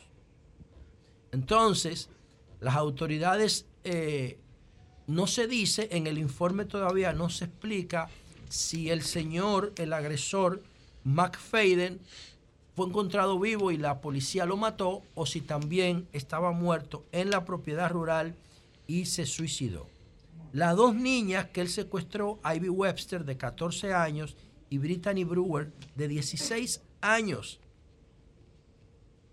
las, las secuestró, las llevó a su propiedad y no sé si las agredió sexualmente, pero las mató y las juntó con, las otras, con los otros cinco miembros de la familia que ya había secuestrado antes. El tipo era un monstruo, de esos que nosotros vemos en la película, en las películas de Hollywood. Un monstruo. Y esto tiene una lectura que tú dirás, ¿y qué tiene que ver esto con nuestro país? Bueno, son cosas que se pueden presentar en cualquier eh, lugar, en cualquier país del mundo. Cuando usted tiene una persona que tiene un comportamiento de esta naturaleza, tú tienes que tenerlo en un programa de vigilancia. Porque el señor Jesse McFadden cumplió prisión por agresión sexual. Entonces, ese tipo tú lo tienes que tener ubicado. Y entonces, en esa comunidad tranquila de Oklahoma, entonces el tipo vivía en una zona rural y él arrastraba para allá al que le diera la gana y nadie lo tenía monitoreado. Eso puede pasar aquí, puede pasar en cualquier lugar del mundo. Ahora, ¿por qué yo estoy haciendo este, este relato que me pareció brutal cuando lo estaba viendo ayer? Bueno, porque en República Dominicana, y esta es una pregunta de seguridad que yo se la hago a cualquiera en República Dominicana del sistema de administración de justicia.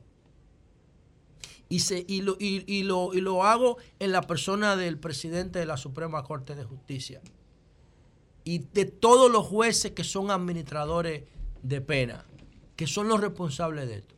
¿Cuántas personas en libertad condicional por, por hecho violento hay en República Dominicana? ¿A qué nadie me dice? ¿A qué nadie me responde eso? ¿Cuántas personas en libertad condicional por hechos violentos hay en la República Dominicana? Esa data yo no creo que esté bien organizada. Creo que Entonces, esa es una pregunta clave. ¿Por qué? Porque los que mataron al joven, a Ángel de Villafaro, que estaba vendiendo recarga de teléfono el miércoles santo, todos tenían antecedentes penales y andaban con armas ilegales, en motocicletas ilegales y ellos en libertad condicional, en un paraíso que se llama RD. Entonces, eso es lo que ocurre. Los que, los que mataron al niño Yosier tenían antecedentes penales en Cienfuegos, en Santiago, y podían alquilar vehículos. Ese es el problema. Y tenían armas ilegales. Entonces, las personas que tienen un perfil comprometido con la ley por acto violento y están en libertad condicional, tienen que estar en un programa de vigilancia. Y el gobierno tiene que ofrecerle oportunidades a esos perfiles para que no caigan en delincuencia otra vez. Si nosotros queremos evitar lo que está pasando en nuestro país.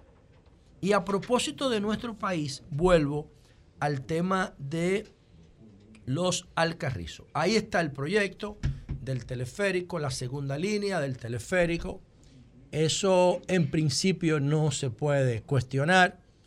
Son 163 vagones de 10 personas cada uno sentadas, lo que significa que pueden transportar 1.600 personas en un trayecto de unos 15 minutos, 4.2 kilómetros de distancia. Esos son los datos más importantes. Un ticket que vale 35 pesos es válido también para la onza. Hace circuito. Yo espero que después lo amplíen para que cierre el circuito con el metro, porque se está haciendo una estación del metro hasta allá, que va a empalmar con la María Montés, que está en el 9. Y entonces esto costó unos 6 mil, casi 7 mil millones de pesos. Bueno, yo quiero decir lo siguiente. Y lo voy a decir con todo respeto porque yo estoy esperando que me llamen para iniciar el modelo de seguridad perimetral en la comunidad de San Luis. O sea, no estoy haciendo politiquería con esto. Simplemente voy a hacer una reflexión sociológica y de seguridad. ¿Qué plantea mi proyecto o nuestro proyecto? Porque hay mucha gente que ha desarrollado esto con nosotros. Uno de los principales problemas que tiene la sociedad dominicana es que el Estado no controla efectivamente el territorio. Por eso ustedes vieron que unos holandeses vinieron y se instalaron aquí e hicieron un paraíso de República Dominicana. Y allá en Holanda y en Curazao estaban acusados de mil vainas. El gobierno no sabe nada. El gobierno se entera de las cosas y el Estado cuando ocurren no tiene capacidad de prevención. Y para tú tener control efectivo de tu territorio, tú tienes que tener acceso pleno a él. Entonces, los Alcarrizos, hace menos de un año, sorprendió al país cuando un tipo en una silla de ruedas, discapacitado, controlaba el barrio, controlaba el municipio, que es un municipio. Antes era un distrito municipal, pero ahora es un municipio. Y un tipo en una silla de ruedas lo, con- lo controlaba, la banda Los Papos Trenza. En los Alcarrizos es que, es que estaba la cisterna, la fosa común, donde metieron a la pareja de la Guayiga frente a una escuela. Entonces, el Estado no controla el territorio de los Alcarrizos. Como no controla la Guayiga tampoco de Pedro Brán. No la controla. Entonces, ¿por qué, digo yo, cuando tú analizas el concepto de un teleférico, tú dices, ¿para qué es un teleférico? Bueno, un teleférico es un vehículo que flota sostenido de unos cables para unir un punto A con un punto B cuando no se puede unir por Un la tierra. volador, digo.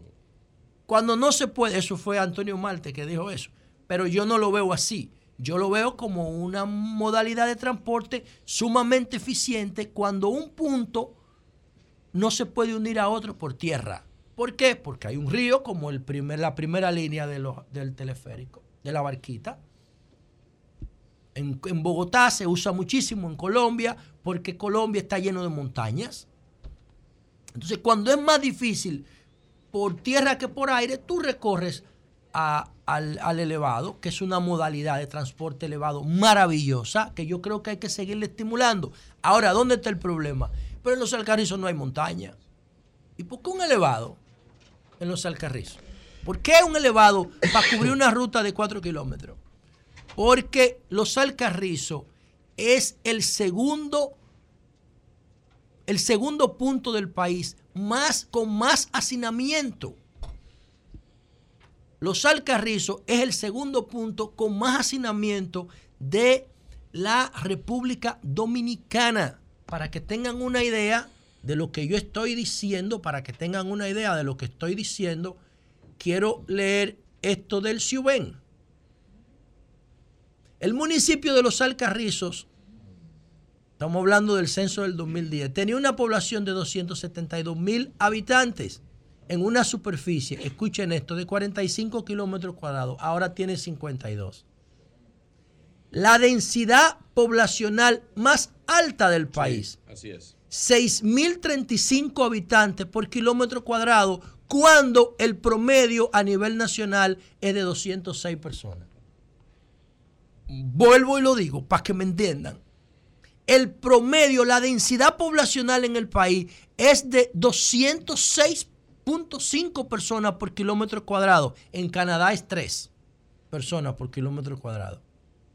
Aquí es de 206.5 personas por kilómetro cuadrado. ¿Saben cuánto viven en los Alcarrizos por cada kilómetro cuadrado?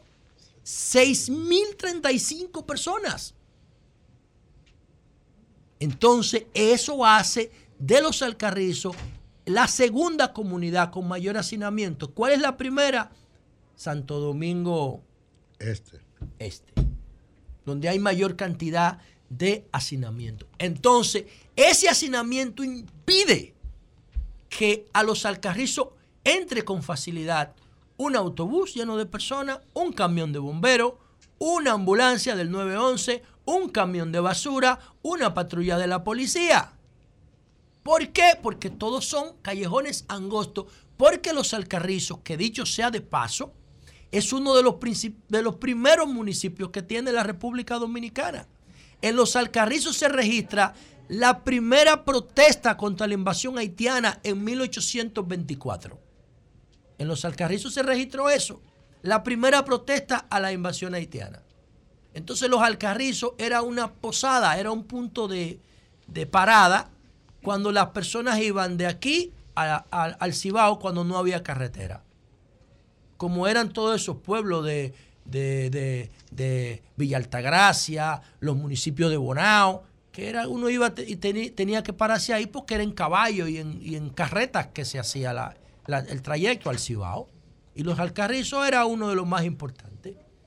Entonces luego, Balaguer, cuando desalojaba un barrio, como por ejemplo el Milloncito, para hacer millón, la gente la llevaba para los Alcarrizos.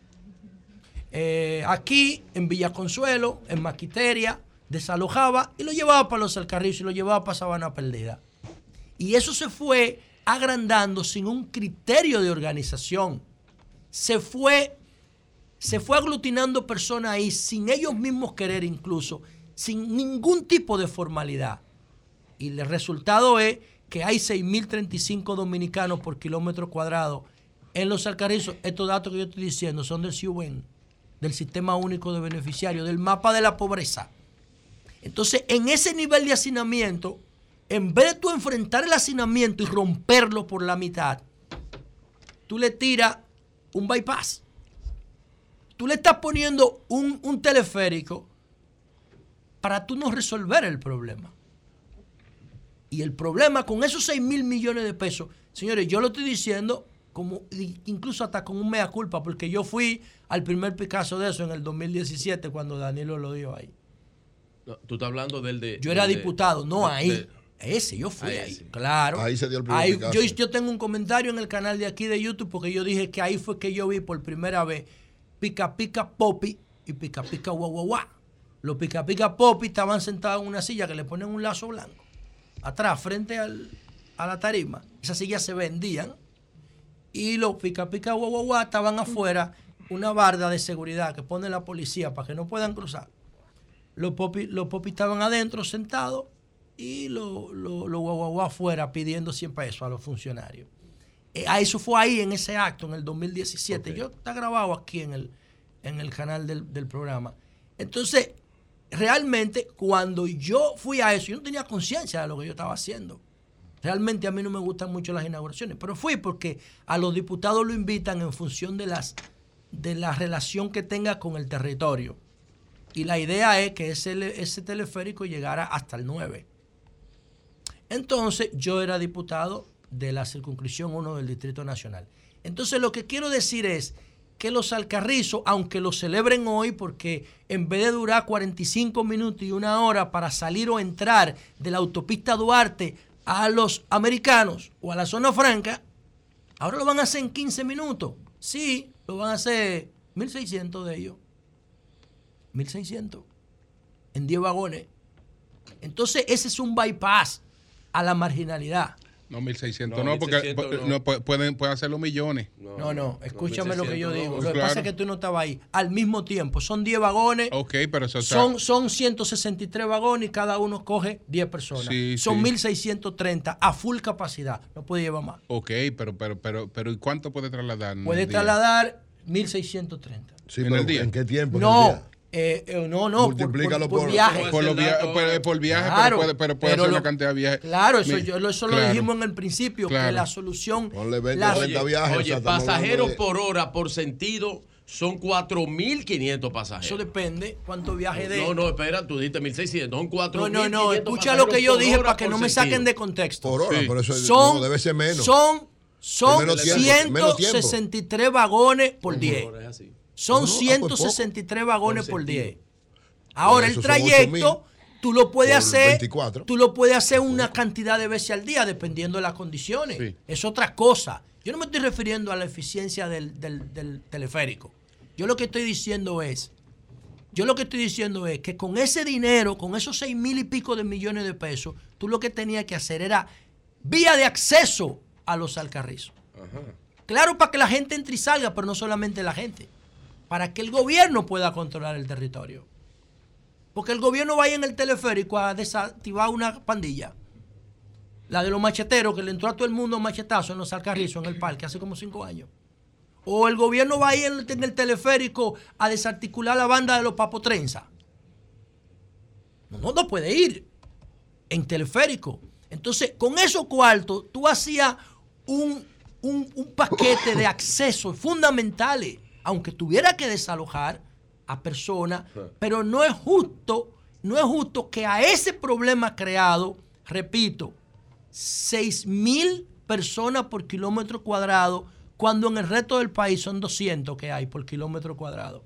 Eso significa que en cada habitación de los alcarrizos tienen que dormir más de cuatro personas. Eso es un infierno en materia de planificación urbana.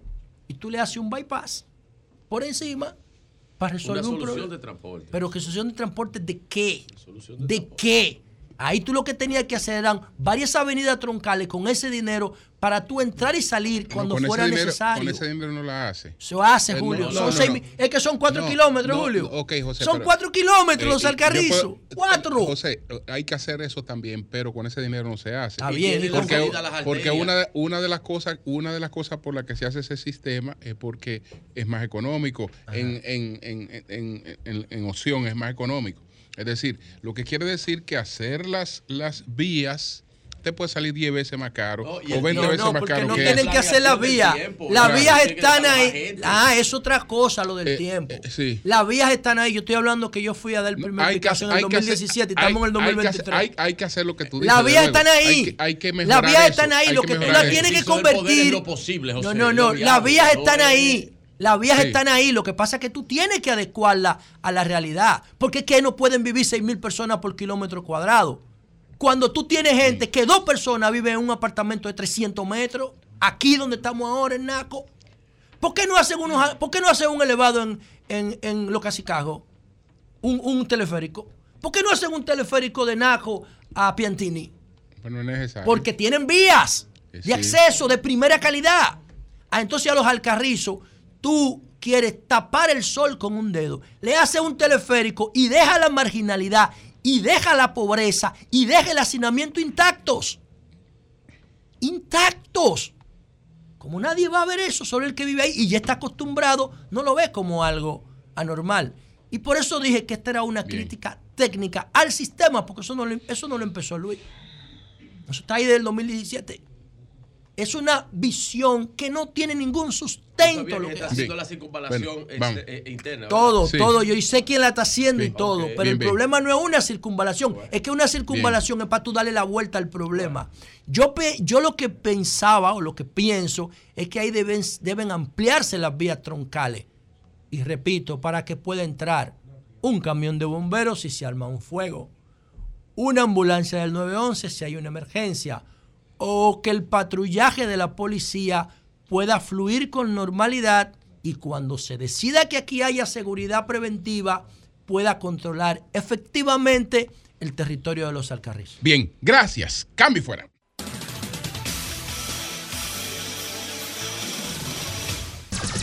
Sol 106.5. Señores, está con nosotros Leimi Lora, abogada especialista en seguridad social. Vamos a hablar de un tema puntual sobre una decisión del Tribunal Constitucional con ella, pero hay una información internacional importante. Sí, queremos decirle que, y darle, darle las gracias a Manegonte también, que nos está suministrando la información, que el Kremlin ha asegurado este miércoles que ha sido blanco de un ataque por primera vez en la guerra desatada contra Ucrania. Al menos dos drones habrían tratado de golpear el corazón de Rusia. Según el servicio de prensa del presidente Vladimir Putin, sus defensas antiaéreas han abatido dos aparatos no tripulados ucranianos, aunque sus restos cayeron dentro del complejo sin provocar víctimas ni daños materiales. El derribo habría causado un fuego en una de las cúpulas del complejo presidencial. La parte rusa se reserva el derecho de tomar medidas de represalia donde y cuando lo considere oportuno. Ha amenazado Moscú a Kiev. El Kremlin considera estas acciones un plan terrorista y un intento de asesinato del presidente en vísperas del Día de la Victoria y el desfile del 9 de mayo. Subraya el comunicado de la presidencia rusa, aunque no especifica si Putin se encontraba en la residencia oficial moscovita en aquel momento. Esto lo estamos extrayendo Bien. del periódico El País Español. Bien, bueno, el Tribunal Superior Administrativo hace un tiempo, pues eh, le dio ganancia de causa a un grupo eh, que reclamaban por una eh, disminución en los beneficios que se habían producido en los fondos de pensiones, producto de una apreciación del, del, del Peso peso, dominicano. dominicano, eh, sobre todo eh, lo- los, aquellos beneficios que originaban de inversiones en dólares. Entonces eso hubo polémica, eh, distintas opiniones, y se fue al Tribunal Superior Administrativo y le dio ganancia de causas a quienes eh, estaban haciendo el reclamo. Pero ahora hay una decisión distinta del Tribunal eh, Constitucional. Y aquí está Leimi Lora eh, para eh, ponernos al día, para comentarnos qué es lo que ha ocurrido. Adelante. Gracias, buenos días a todos. Bueno, pues en Bienvenida, una... Ley. Gracias, muchísimas gracias por la invitación. En una decisión que para mí es una decisión que no tiene, eh, es histórica, no tiene precedentes, porque incluso eh, se va más allá de lo que fueron los eventos que sucedieron y que evaluó el Tribunal Superior Administrativo, le hace un llamado al Tribunal Superior Administrativo y a los juzgadores de que previo a emitir sus decisiones tienen que documentarse correctamente y prever el daño que pueden ocasionar en sistemas como lo es el sistema dominicano de pensiones, que podría poner incluso en riesgo las aportaciones y los ahorros que tenemos nosotros los trabajadores en instituciones como son las administradoras de fondos de pensiones. Esa parte para mí tiene un valor importantísimo en materia judicial y en materia legal, porque ya pone de relieve las posiciones que tienen los juzgadores de la más alta corte con relación a la importancia de conocer y documentarse sobre los recursos que están recibiendo los tribunales. Eso en ese orden y la decisión evidentemente importantísima es la revocación de la sentencia del TCA de agosto del 2022, donde entonces el Tribunal Constitucional dice claramente que no hubo ninguna falta por parte de las AFP y hace una evaluación concisa y muy minuciosa sobre las normativas no solo del sistema dominicano de seguridad social atenientes al qué- tema de la inversión de los ¿Qué fondos. elementos destacan ellos en su decisión? Ellos establecen claramente que no hubo ninguna violación a los artículos correspondientes a la responsabilidad que tienen las AFP con relación a la inversión de los fondos de pensiones y de resarcir a los afiliados en caso de que hayan cometido alguna falta, que es el artículo 85 de la ley 8701, que fue uno de los artículos eh, que fue recurrido por las partes que accionaron en materia de amparo el año pasado. Eh, establece también con claridad que, no, que las AFP no solamente están adscritas al marco normativo del sistema de pensiones, sino que también cumplen con el marco normativo del sistema financiero y del mercado de valores, haciendo la salvedad, la claridad e incluso la comparación de cómo en el sector bancario se les exige a los bancos que los, estados de cuenta estén reflejados en peso dominicano y que por eso también los estados de cuenta de capitalización individual de los fondos de pensiones se reflejan en pesos. Hace también una síntesis sobre los análisis de la cuenta de rentabilidad mínima, porque uno de los alegatos también era que esa sustracción de 8.500 millones de pesos alegado era porque no se había invertido correctamente el dinero y se habían comprado instrumentos que generaban una rentabilidad por debajo de la establecida por la Superintendencia de Pensiones, lo cual evidentemente no ha sido así y se hace el ejercicio práctico en la propia sentencia de cómo lo que sucedió fue un tema de efecto por la tasa cambiaria, producto de la apreciación del peso, que como todos sabemos que en febrero y marzo 2022 el Banco Central para frenar la inflación, pues dijo, bueno, vamos a dar un giro monetario en este momento y eso impactó directamente la tasa del dólar. O sea, el Tribunal Constitucional lo que hizo fue el argumento contrario a lo que plantearon, que decía que había sido que se invirtieron de manera incorrecta. No se invierte, es así mismo. Y dice el tribunal, eso no es cierto. De hecho, textualmente lo Así dice, mismo lo dice. eso no es cierto. Si usted va a un banco y tiene 50 do- 100 dólares y la tasa está al 55, usted tiene 5.500 pesos.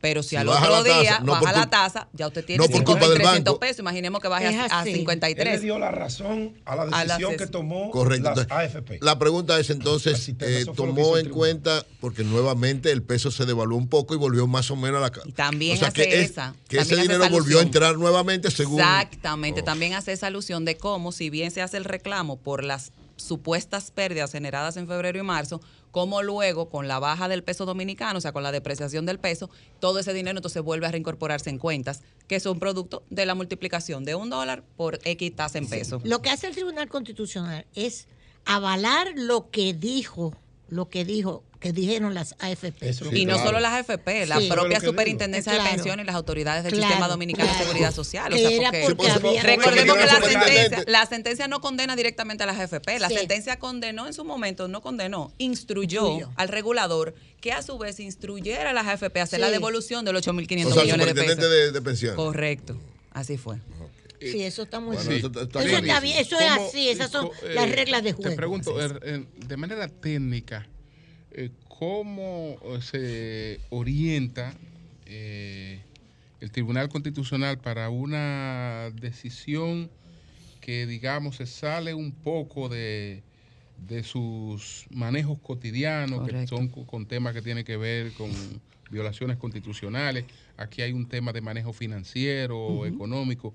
Co- ¿Cómo ellos se orientan para eh, tomar una decisión correcta en este sentido? Ellos incluso en la propia sentencia aducen de que recibieron apoyo técnico de consultores, asesores y de las autoridades. O sea, que hubo consultas realizadas a las autoridades públicas con relación a esas normativas que se alegaron como violentadas y sobre los procesos que se manejan en materia de inversiones, de fondos de pensiones y también los procesos que corren ahora, en mercado de entonces, valores. ¿Qué pasa? ¿En qué situación queda la decisión del Tribunal Superior Administrativo? Totalmente sin efecto. Ya queda sin efecto y ya es- eso se da como que nunca existió. La Vamos a decir así. Pero- Nula se ya, queda nula, como un precedente para mí, Jurisprudencia. jurisprudencia nefasta, jurisprudencia por cierto, Sí. nefasta, porque ya vimos como incluso se le hace un llamado a esos jueces y se le dice, ustedes ni siquiera Ay, cumplieron con los, las argumentaciones mínimas requeridas para conocer un recurso de amparo. Sino que ustedes eso. un fallo sobre presunciones que no fueron probadas. Se lo dice también claramente el tribunal. Eso es un Bien. boche. Eso es un Bueno. golpe al tribunal Entonces, ya- no, pero pienso que es un ejercicio interesante y un llamado también a que esos jueces empiecen a documentarse sobre cómo opera el sistema dominicano de pensiones. Yo pienso que estas crisis son buenas porque generan llamados de atención, generan curiosidad, generan apetito de conocimiento. Sería interesante O leer sea que la eso estaría muy sentencia, bien. leer la Sí. sentencia para entonces... Sobre la, la devolución no hay ninguna decisión en ningún tribunal. Lo que plantea el diputado de... No, no, no. Recuerden que eso era un proyecto de ley y al final de cuentas eso nunca se, Eso eso nunca ha ido a, la- a los tribunales. Eso es una propuesta que él tiene sometida en el Congreso, que la ha sometido como cuatro o cinco veces, más o menos ya. Ustedes reiteran que eso podría afectar el- la macroeconomía Todo, dominicana. Macroeconomía y al propio afiliado que se quedaría con un 30% menos en su cuenta de capitalización individual y por ende menos pensión va a recibir cuando llegue a viejo. Bueno, hay que preguntarle O sea que eso es un tema si alguno de los legisladores chilenos que la aprobaron la Eh, siguen eh, aprobando. de lo que No, están con porque- miedo ya, ya están con miedo. No, ya no, no porque ese era el modelo y el modelo, Ninguno- lamentablemente ninguno. ahora ya Falló. Incluyendo así. presidente. Bueno, pues Ah. muchas gracias, muchas y- gracias. Y algunos líderes opositores que estaban, Sí. estuvieron de acuerdo con Momel. Muchas gracias a Leimi Lora, abogada especialista en seguridad social. Yo Gracias. se lo dije a Gracias ustedes que era brillante. Tú ibas, ibas a las comisiones cuando yo era diputado. Claro, ya nos conocimos usted y yo. Claro Tú que sí. trabajabas en la superintendencia. Sí, señor. Tengo Así 20 es. años en el sistema yo ya. Así Sí. es. Así Eh, mi es. especialista en, en seguridad social. Así es. Bueno, pues, Muy Eury bien, Cabral, adelante. Gracias al Dios Todopoderoso, Jesús, mi Señor, Salvador y Guía. Y como siempre, inicio con la palabra de Dios. Filipenses 4:13. Todo lo puedo en Cristo que me fortalece. Ese es uno de los versículos más hermosos que tiene la Biblia y que lógicamente representa mucho para cada uno de nosotros. Tener siempre a Dios como lo soporte, como lo fundamental, que Cristo sea todo. Amén. Miren, dos temas. El primero, ayer decía que iba a evaluar, eh, Jovita, lo que tiene que ver con las actividades que han habi- hubi- hubo en el fin de semana, tanto la de la Fuerza del Pueblo como varias actividades que hizo el Partido de la Liberación Dominicana, que desde mi punto de vista empiezan a dibujar ya muy cerca de lo que tiene que definirse cada una de las cosas del proceso electoral, tanto de febrero como de mayo y presumiblemente de junio. El año que viene probablemente hayan tres elecciones. Y como ¿Por qué tres, oh, en febrero las municipales, una primera vuelta probablemente en mayo, si nadie se va en primera vuelta, una segunda vuelta ¿Tú en crees que aquí hay escenario de yo de creo que segundo? sí. ¿Tú Yo crees? tengo- eso? bueno, Yo yo, no lo- lo veo. bueno, pues yo lo veo. Yo lo- ustedes no, pero yo lo veo y por eso voy a decir, voy a hablar un poco de esto. Yo desde hace tiempo lo estoy que viendo. cambiarte los lentes. No, ya- desde hace tiempo lo estoy viendo. Lógicamente no son los lentes tuyos. Para ti el presidente va a arrasar. Pero lo que yo veo desde hace un tiempo En los lentes de Virgilio veo un escenario de media vuelta. de media vuelta, exacto. Son buenos, mi lente. Son muy buenos. Entonces, miren lo que pasa. Este fin de semana, por ejemplo, lógicamente, el Partido de la Liberación Dominicana hace varias semanas que está en eso, haciendo de jueves a domingo varias actividades al mismo tiempo en varios sitios del país. Es decir, movilizando su estructura electoral, que es una de las estructuras más efectivas. Y este fin de semana se dio lo siguiente, por ejemplo, en Moca, y ahí vemos algunas de las imágenes, se hizo en Moca y en San Pedro de Macorís, dos actividades bastante fuertes. En San Pedro de Macorís fue una visita del candidato de Abel Martínez, que logró una movilización, parecía una, un mitin de campaña final. Lógicamente, todo es tocando, haciendo contacto, desarrollando una serie de ele- elementos. Y en el caso de Moca, se dio una actividad que fue una marcha de toda la fuerza que tiene el Partido de la Liberación Dominicana y Amarante, que es uno de los líderes de esa zona, nos, nos mandó tanto las imágenes como el video donde se dan algunas declaraciones sobre eso. Y yo quiero, antes de seguir, eh, eh, que tú pongas, tiene un minuto este corte de esta actividad y una declaración que da Amarante Varet para entonces continuar con el comentario. Adelante, Jovita, por favor. el PLD marcha y le dice a este pueblo que aguante, que falta poco, porque tan solo un año es para afuera que va. Todo el partido está hoy integrado aquí en esta grandiosa marcha en solidaridad con el pueblo de esta provincia que está sufriendo la embestida de un gobierno indolente, de un gobierno insensible que prometió el cielo y la tierra y lo que está provocando es hambre y miseria en los dominicanos y particularmente aquí en estos barrios de Moca. Los agricultores, el sector agropecuario está quebrado. La pequeña empresa no tiene acceso. Ahí vemos la, tanto las imágenes como la declaración. Y Moca, recuérdense que el, el- candidato del PLD, Abel Martínez, dijo que en las 14 provincias del Cibao está por encima de todo el mundo. Moca es una, fue una muestra. Es decir, el PLD tiene una maquinaria históricamente muy efectiva que ha estado engrasándose y fortaleciéndose y mostrando sus músculos, primero a nivel nacional. O sea, en cada uno de los. Por eso digo, cada fin de semana usted se da cuenta la cantidad de actividades que hay, una encabezada por el propio candidato, una encabezada por los dirigentes en cada provincia y otra por el director de campaña. Es decir, son hasta ahora tres frentes que se están manejando de manera coordinada pero separada, que supongo que en algún momento, ¿verdad? Todos se juntarán, pero que muestran. Este fin de semana decía dos actividades con el candidato, dos actividades con los dirigentes regionales y dos actividades con el jefe de campaña.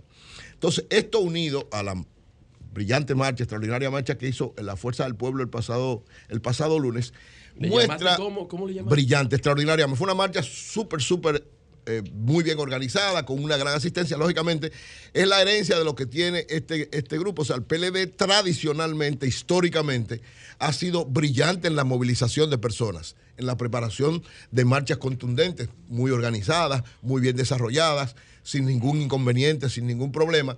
Esa ha sido la historia y, lógicamente, la Fuerza del Pueblo nace del Partido de la Liberación Dominicana. ¿Qué es lo que digo con esto? Con esto se muestra, desde mi punto de vista, cada vez más la fortaleza de la oposición como tal y la necesidad de que esa fortaleza encuentre una canalización porque el gobierno, lógicamente, va a empezar también a mostrar sus músculos, no solamente con el presidente que está en campaña permanente y lo de la inauguración de, de los alcarrizos del, del teleférico de los Alcarrizos es una muestra, lógicamente, es parte de lo que tiene que hacer el gobierno y el Estado de manera permanente y el presidente.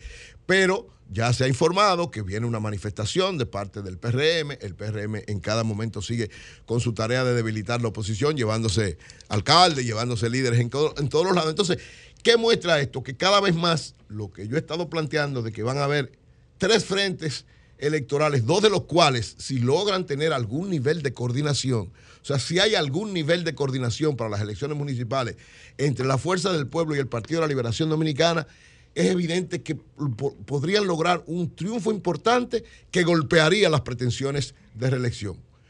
Así como digo eso, digo lo contrario.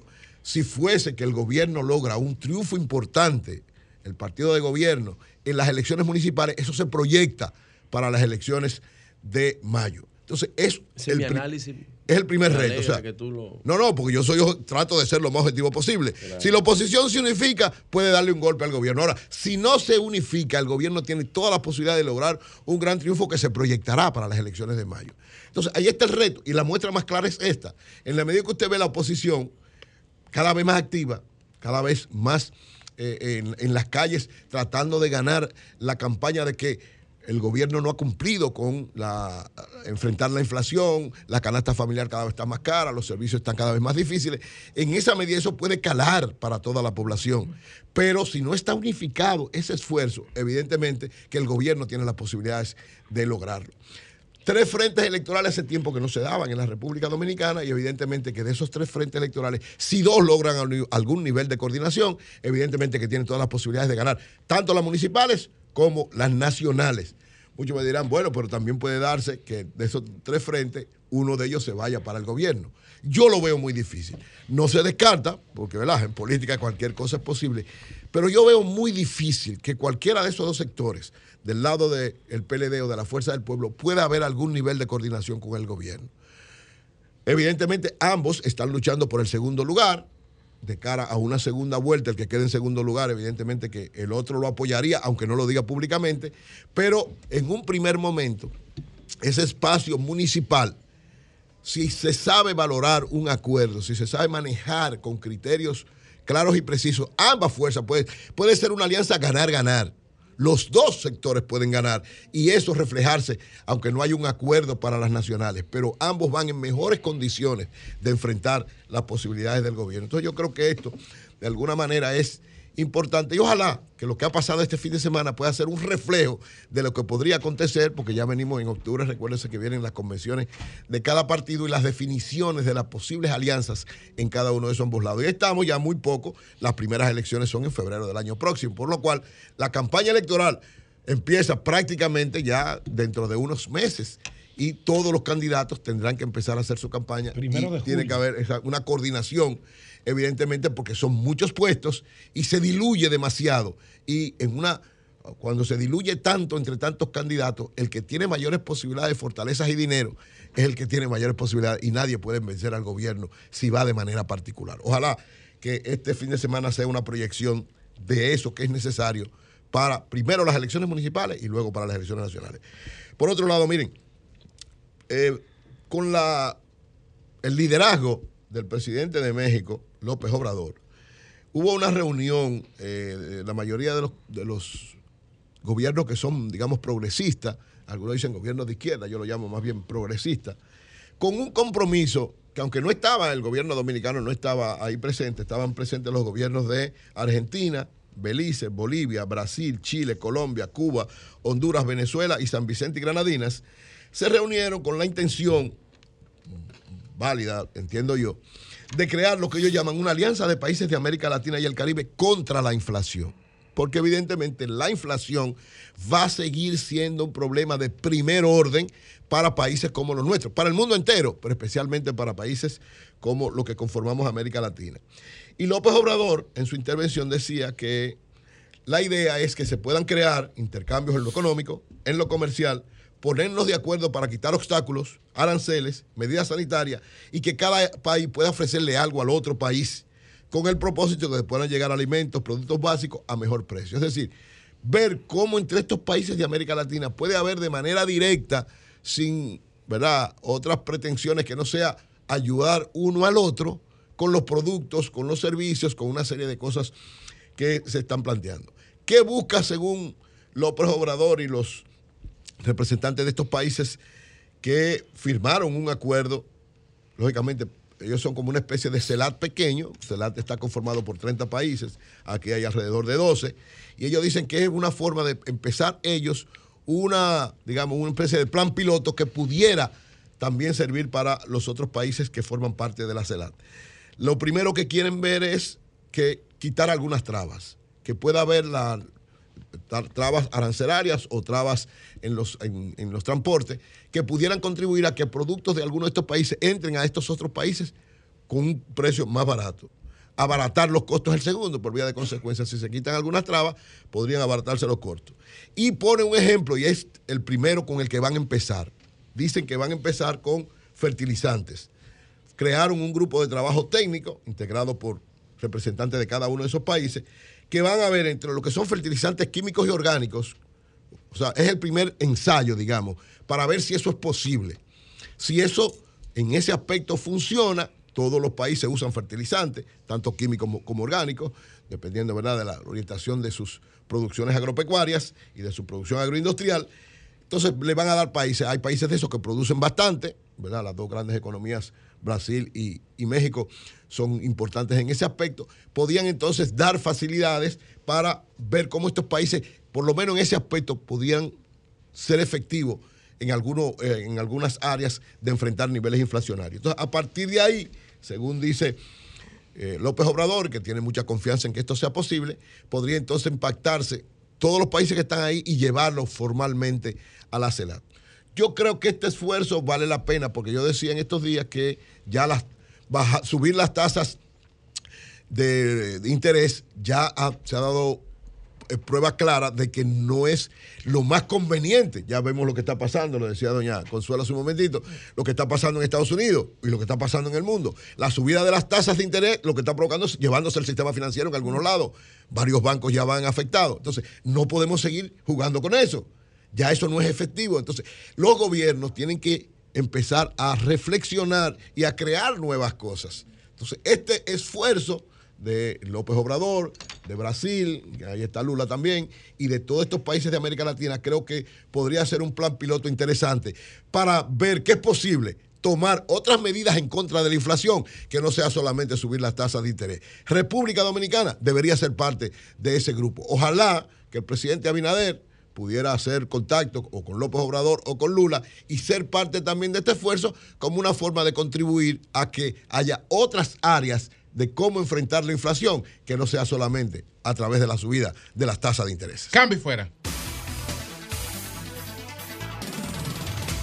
Bien, señores, está con nosotros Magín Díaz. Yo sé que dedicaremos un tiempo a hablar sobre los nuevos datos sobre la informalidad en la economía dominicana. Pero antes, Magín, eh, la situación de los bancos en Estados Unidos, de los bancos regionales, eh, que estamos hablando de quiebras de muchos bancos regionales y el temor de otras, de otras quiebras. El temor es un Eso- efecto sistémico. ¿Eso puede afectar la banca en el mundo? Bueno, sí, ese, ese es el tema. Pero antes que eso, y con el permiso de Julio, que es un medio dictador, mi esposa cumpleaños y quiere que Doña Consuelo. ah, pero. Que Doña Consuelo la felicite a Gabriela. Que Doña Consuelo, felicítela. A, Gabriela, Ay. Gabriela, Eh, para mí es un...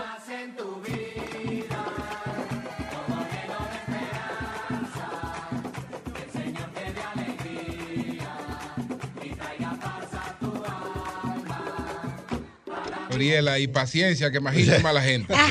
Sí, sí, sí. No, no, no, No, no. es duro. Felicidades a Un Gabriela de abrazo, Díaz. Gabriela. Sí. Dios bendiga. Bueno, pues ya yéndonos a la, a la pregunta de Julio, ese es el tema. Entonces hay varias cosas. O sea, la, eh, eh, los bancos centrales tenían la, o tienen la responsabilidad de combater la inflación en última instancia. O sea, han bajado los precios de la energía, del petróleo, pero la, la inflación todavía sigue muy rígida en los países grandes, en los países desarrollados. Entonces, bueno, los bancos centrales tienen más de un año tomando me- medidas, no solo aumentando la tasa de interés, sino también contrayendo la cantidad de dinero. si tú, por ejemplo, la inflación no ha bajado tanto a pesar de que bajaron los precios del petróleo, o sea, tú no podías dejar eh, que la economía se ajustara sola. Si el- los bancos centrales no toman esas medidas, la inflación estuviera en 10, 15% en, en los países desarrollados.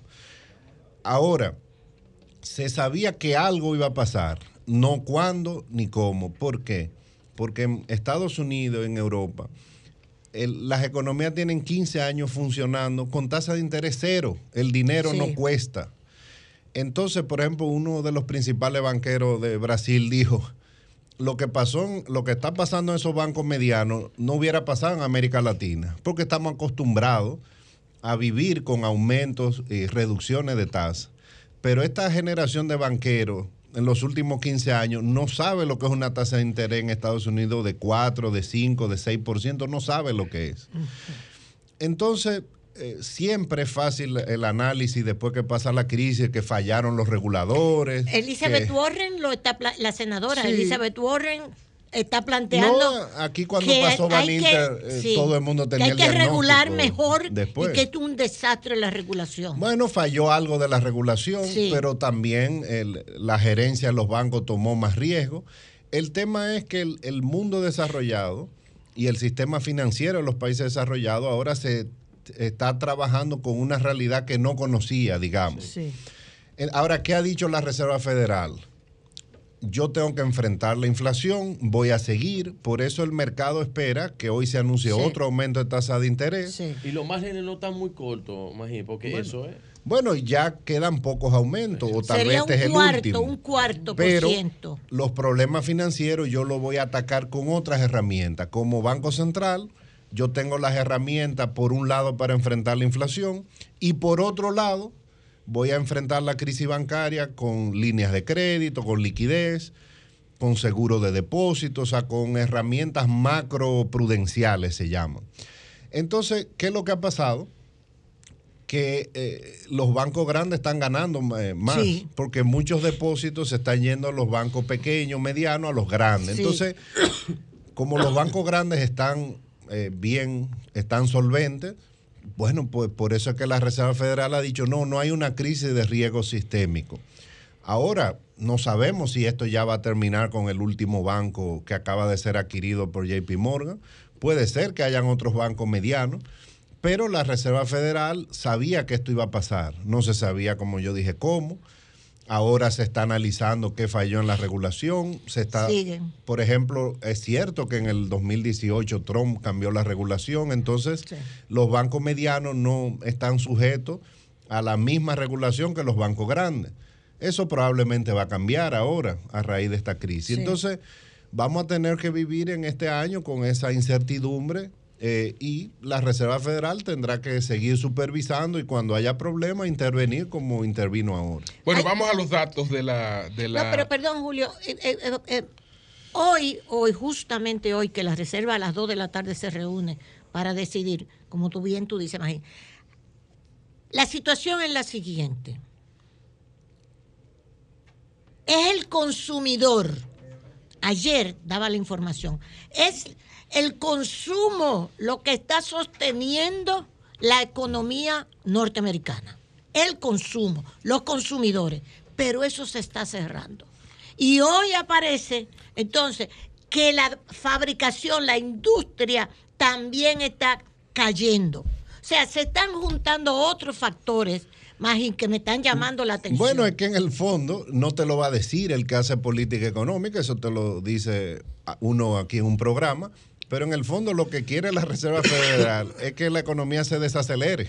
Ah, sí, claro. Claro, porque eso es lo que quita presión a la demanda. Entonces, bueno, ya la economía creció casi 3% el segundo semestre en la economía americana, pero ahora en el primer trimestre creció 1. Sí. Se está sí, desacelerando. sí, pero eso es lo que va a ayudar a que baje la inflación. La inflación. Ah, ok. Entonces, el desempleo también au- aumentará. Entonces, ¿cuál es el problema? Que con un desempleo de 3.5 en Estados Unidos, los salarios están creciendo 6% y eso está impidiendo que baje la inflación. Entonces, en el fondo, el Banco Central Americano, eh, en el fondo, eh, quiere, entre comillas, que el desempleo aumente. Magín, Vamos, que vamos, vamos, Magín, entonces con los Eso datos de la informalidad en la República Dominicana. Bueno, yo creo que es buen momento. Quien, porque el Banco Central acaba de publicar hace unas semanas los datos a diciembre del mercado laboral, que es la encuesta, digamos, más integral que se hace de la situación del mercado laboral. Entonces tenemos una combinación, ¿verdad?, de, de buenas noticias y no tan buenas. Eh, entonces, buenas noticias, por ejemplo, ya al- a diciembre del 2022, el número de ocupados es mayor que previo a la pandemia. O sea, ya eh, en la economía hay 4.8 millones de personas que tienen algún tipo de trabajo y es la primera vez que se supera el nivel del 2019. O sea, le tomó dos o tres años a la economía superar el empleo que había previo al COVID. Pero estamos hablando en, en términos absolutos. Sí, eh, 4.8 millones de ocupados y, y en, en 2019 Y- y- era y- 4.7. ¿y cómo se reparten esos ocupados? Pero lo que pasa es que tú sabes que también está el otro cálculo que es en, en proporción al crecimiento de digamos de la, de la gente en actividad productiva que, es que, que- Bueno. que, que hay que hay, que hay que ver si en porcentaje ha bajado En o no el empleo En porcentaje, la, lo que ¿Cu- tú llamas es- cuánto se, se ha incorporado La tasa de ocupación, Sí. sí. ese, por eso yo dije, es una combinación de buenas noticias y no tan buenas. Ah, ok. Ah, ok. No es todo Bueno, bueno. Entonces- puede- pueden haber ahora más empleados, Entonces- pero el porcentaje puede ser mejor. Correcto. eh, Entonces la tasa de ocupación ha bajado un punto. Antes del COVID eh, era 61.5 y ahora O sea, es 60. hay más empleados y bajó la tasa de ocupación. Es que no hay más empleados. Eh, En términos absolutos. Es que no hay más empleados porque lo del empleo hay Lo que mismo de la deuda, lo No, mismo no, de la deuda, Es que, parece. es que Claro. el empleo siempre hay que calcularlo en función de cómo crece la, La economía. No, de, de- de cómo, La crece, fuerza cómo de crece la fuerza de trabajo. porque Correcto. Claro. La fuerza, si, si yo te incorporo 125 mil personas más, por ejemplo, mercado. al mercado, Pero se necesitan más. Claro. Más empleo. Ahora, Oferta y demanda. Sí, ah, claro. claro. Ahora en términos absolutos, bueno, ya superamos. Ahora, Ok. Pero, pero, ¿qué- pero tenemos una tasa de empleo más baja. de ocupación. De ocupación un, más baja. Un punto más bajo. Un sí, punto de más bajo, ok. 61 a Claro. 60, vamos a decir. Ok. Ahora, ¿qué uno nota? Porque ya hay una serie de, de varios años. Antes del COVID, el crecimiento del empleo era empujado por el crecimiento del empleo formal, que venía creciendo, eh, por ejemplo, entre 2017 y 2019 creció 14% el, el empleo formal, pero el informal creció 6%. Ahora, ¿qué ha pasado después del COVID? Que lo que está empujando el crecimiento del empleo es el empleo informal. Entonces, eh, ahora, por ejemplo, En el sector eso. formal hay 88 mil empleos menos que en el 2019 y hay 144 mil más informales. Entonces, el empleo informal es el que está empujando el crecimiento eh, del empleo en la economía, contrario a lo que pasó antes del COVID. Entonces, puede ser que haya un cambio estructural en la economía. Ahora, eso se está dando en todos los sectores. En las Y- industrias, en la construcción, en el comercio, incluso en el turismo. Y en datos macro El- internacionales, eh, para ver si tiene un contexto. Eh, bueno, América Latina es igual que la desigualdad. Nosotros somos desiguales más que el promedio en- una región muy desigual. Y nosotros so- estamos por encima del promedio en informalidad también. Entonces, eh, ¿Cuál es el- la informalidad? ¿Qué porcentaje tiene en estos momentos? bueno, en la promedio la 58%, de, de acuerdo a los datos del banco. Entonces, 58% en el país. En el país, sí. ¿Y el es. promedio latinoamericano? Es menos que eso, eh, pero es más de 50. nosotros estamos por encima Estamos del por promedio. encima. Por encima Entonces, del promedio. el problema del mercado laboral eh, dominicano no necesariamente es el desempleo. O sea, la tasa de desempleo ahora mismo es cercana al 5 o 6% en el país. El problema es la informalidad, que es muy alta. Entonces, si tú sales al mercado laboral, tú encuentras trabajo, pero mucho del trabajo es informal. Entonces, por ejemplo, que tú ves que el, el empleo público, todo el empleo público es formal, ¿verdad? Porque Sí. todos están registrados en seguridad social, pagan sus impuestos. Ha pasado a ser de un 29% antes del COVID, del total, a ser un 35%. Eso es mucho. Entonces, el, el, el decir, emplea- ¿cuál- el empleo público ha Magín, aumentado. Magín, El yo empleo conozco- público. Correcto. Magín, yo conozco mucha gente que ha dejado su empleo formal para dedicarse a actividades como, por ejemplo, vender artículos a través de redes sociales, a, través, a crear sus propios negocios eh, de forma virtual, pero muchísima gente. Bueno, eso es Y una- principalmente todos esos muchachos jóvenes que tienen menos de 30 años están orientados a eso. Lo que pasa es que los empleos que aparecen no son de tan buena calidad, no el- son el- la remuneración. Aquí eh, nadie quiere ver, eh, un muchacho de esos jóvenes, y tú estoy hablando un first starter, un, un muchacho que acaba de salir de la universidad, un muchacho o muchacha, no se va a emplear en un, en un, en Bueno. un empleo de aprendizaje de 30 mil pesos, 35 mil pesos. no lo va a Entonces, hacer. esas encuestas, la encuesta del banco captura eso. Ahora, las personas que trabajan así, de esa forma, pues no tienen acceso a, a seguro de salud, claro. a la, a la- A los al sistema de seguridad social, etcétera. Eso es informalidad. Ahora, es mejor que haya un trabajo que no haya, ¿verdad? Exacto. Aparece Claro. el trabajo. Pero eh, esta economía tiene dos características muy distintivas eh, en relación al crecimiento económico.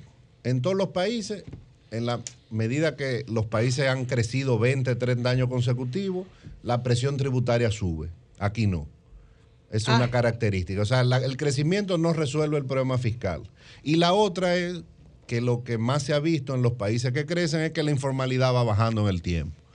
Pero aquí no, nosotros somos la excepción. Entonces, bueno. Pero es que ustedes los no- economistas políticamente han recomendado siempre, ustedes los economistas, políticamente han recomendado a los gobiernos con los que han trabajado, no cambie la cuestión de la, no hagan la reforma fiscal porque tú sabes lo que eso significa. O sea, al revés. Al- al revés. políticamente son Lo- ustedes lo- los responsables.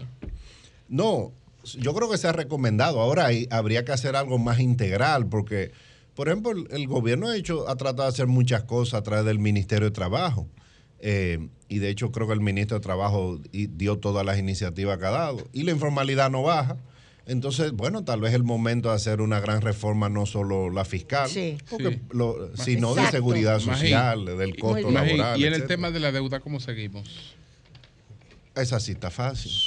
Fácil. Pero esa está fácil porque el, cuando tú sumas Banco Central y Gobierno, el déficit es 300 mil millones de pesos todos los años, eso no ha cambiado.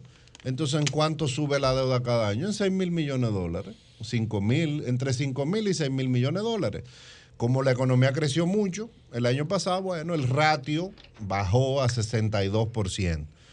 Pero ahora que la economía va a crecer poco, bueno, pues va a subir el ratio. Entonces, eh, la deuda va a seguir subiendo. O sea, el, el déficit fiscal es el mismo. Eh, ahora, yo lo veo un poco deteriorándose porque tú ves, eh, por ejemplo, ya los ingresos que recauda el gobierno no dan para cubrir el gasto corriente.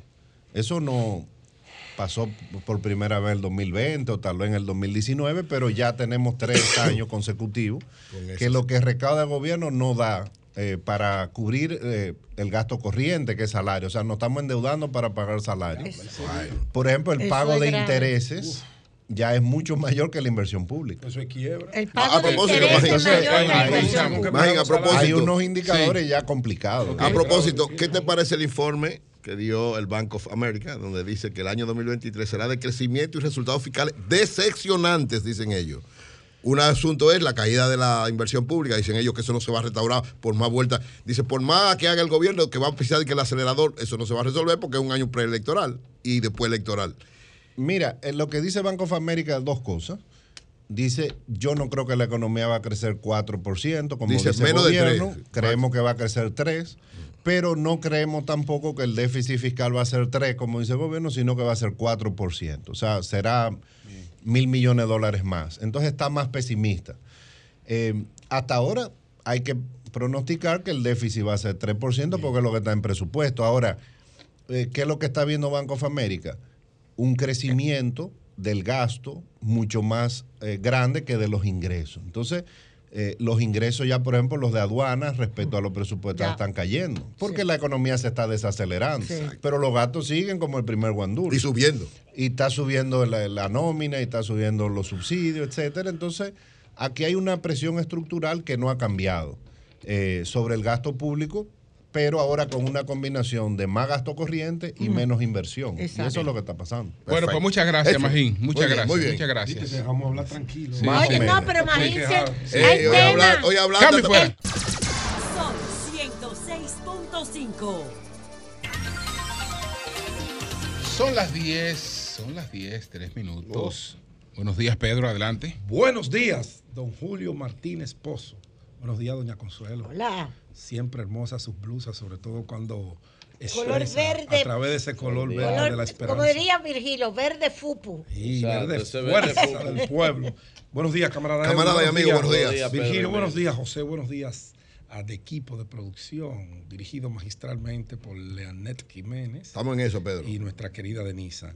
Saludos al país, al país productivo, al país que quiere producir, aunque las cosas están mal, pero el país quiere producir, quiere hacer cosas positivas. Saludos a todos aquí y allá. Joan, yo quiero, por favor, que tú me pongas dos minutos y 30 segundos de ese video que yo te mandé para yo poner en contexto lo que está pasando en el mundo desde hace más de 15 años, 20 años, con los desafíos que tienen los gobiernos con el tema medioambiental. El desafío en, entre cómo hacer convivir la- el desarrollo con, la, eh, con el medio ambiente. Miren lo que piensa, eh, o pensaba y piensa el expresidente Rafael Correa. no hagamos este set, porque también tuvo impacto. Claro. Pero es un impacto acotado. Hasta el 95% de ese impacto se recupera. Y hay muchos mitos aquí, y muchos mitos que vienen de la izquierda. Y esto la izquierda debe definirse, o va a condenar al fracaso cualquier proyecto político, incluyendo los proyectos políticos de izquierda. Por ejemplo, no a los recursos naturales. ¿A quién se le puede ocurrir? ¿Qué país de la historia ha hecho esa barbaridad? Y muchas veces son esos países que nos quieren imponer a nosotros lo que ellos nunca hicieron cuando la gente se nos muere de hambre. O sea, es un absurdo.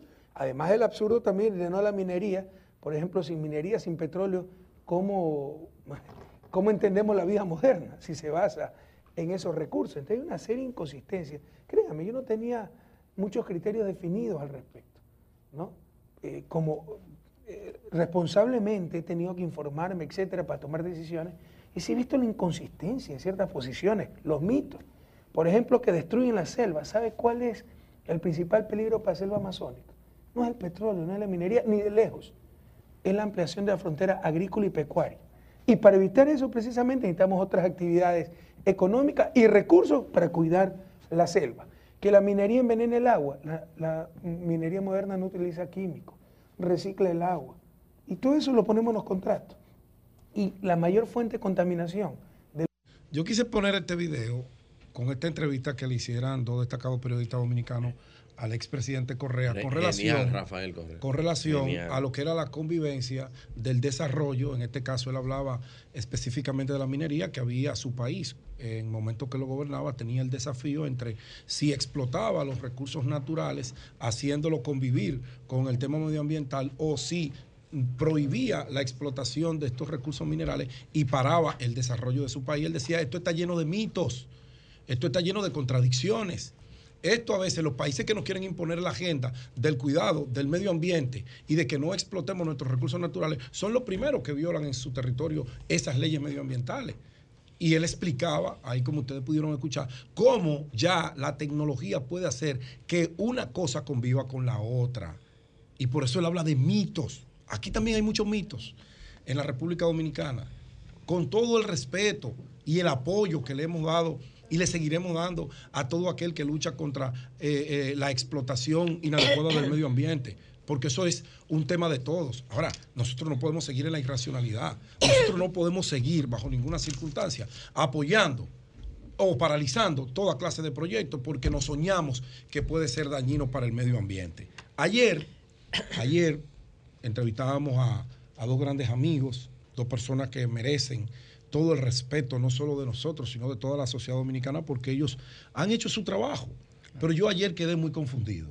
Yo quedé confundido porque cuando yo veía a Luis un poco hasta eh, molesto. Pero ellos ayer plantearon, Pedro, ellos no se oponen al desarrollo. No. Es decir, la, par- la parte que se está objetando. Exacto. No el- quiero caer. no, eh, no, no, ya realmente nadie está objetando el Claro. tema de, de que eso se pueda desarrollar. Correcto. Ellos entienden.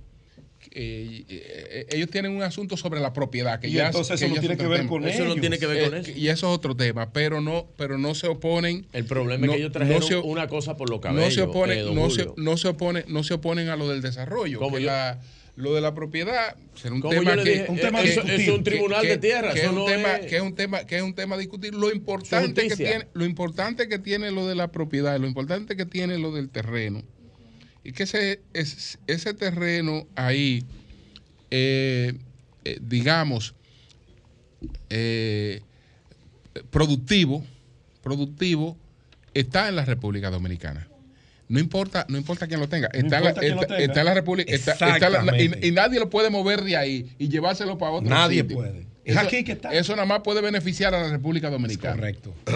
Nada más puede beneficiar a la República Dominicana. Entonces, lo importante es que tenga algún tipo de desarrollo. Yo, eso. yo veo, yo veo que es un tema de derecho lo que ellos están tratando de discutir. No es medioambientalista ni siquiera, es un tema de derecho. Bueno, de quién es el dueño de la propiedad, si es el Estado y es protegido, si es una parte privada. Ahora, no, porque, no- no, porque- no, porque en principio, en principio se planteaba que era área protegida, era protegida. etcétera, pero ya Se ya- determinó que no. Ya no, no, y ellos mismos Y ellos admiten, mismos ellos mismos ellos mismos dicen, nosotros no nos oponemos al, Al desarrollo, desarrollo. de eso. Es a que Nosotros, se la- se la- nosotros se lo que alegamos es el que se tema lo de la están propiedad. cogiendo Sí, pero, pero que no fue lo que alegaron en el comunicado aquel. Yo estoy de acuerdo con esa última Claro parte que sí, tuya. lo También dijeron. ellos dicen la clase de desarrollo que tiene que Ay, tener. Dios, Sí, pero, pero la clase de Claro, desarrollo. pero- la pero- clase de pero es desarrollo turístico. está la ahora. No, pero es turístico. En ese caso sí es turístico. Pero ellos- estoy diciendo que ellos lo ellos no solamente hablaron de la, propiedad de la tierra. Ellos hablaron también de la clase de desarrollo. Porque ellos saben más que todos los que estamos aquí Está de lo que ellos están está hablando. bien. Doña, sí, No, pero- nadie, Más. nadie No, sabe más que nadie. nadie sabe más que nadie nadie, claro. tiene la verdad. Por eso No. vendieron la maldita tierra en 50 No, cheles. Bendita, bendita, bendita. como es- una Ah, bendita, una tierra bendita. Bendita. Bendita. eh, En favorable 50 para el centavos de dólar. Pedernales. Ah, que si yo cuánta gente, carajo. intentaron inculpar ¿Qué, ¿Qué es eso? a una organización No, del Estado que no tenía nada que ver con eso. Pero, Bien. pero ese no es mi tema. Pero escuchemos. Porque eso es lo que nos dijeron ayer cuando le Julio dijeron, ha hecho ¿dónde un está el aporte. documento? Sí. Julio ha hecho un aporte extraordinario. Yo iba a aterrizar ahí, pero el maestro, con esa visión que tiene de los temas, lo puso donde tenía que ponerlo. Ya ellos no se oponen y qué bueno. Por eso yo le decía a Luis. Ya no. No se oponen. Eh, no, ya. No. Bueno, pero no se se oponen tanto. no se entendía oponen, está eso. bien. Ok. No. No se opone. Que lo Que propio, no que lo propio dijo Laura aquí cuando Y vino Laura dijo lo propio aquí Sí. cuando se sentó acá. Sí. Porque no, ya el debate no es el tema de área protegida, que fue lo que se quiso vender en principio. Y por eso yo salí opuesto. Porque Pedernales tiene el 60% de su territorio como área protegida. Entonces, ¿qué hacemos con el otro? El 68%. ¿Qué hacemos con el 32%? Vamos a desarrollarlo. Que sea amigable con el medio ambiente, de vocación turística, porque no hay otra vocación para desarrollar allí. Y lo saben los ambientalistas. Ahora ellos hablan del tema del precio en la adquisición de la tierra.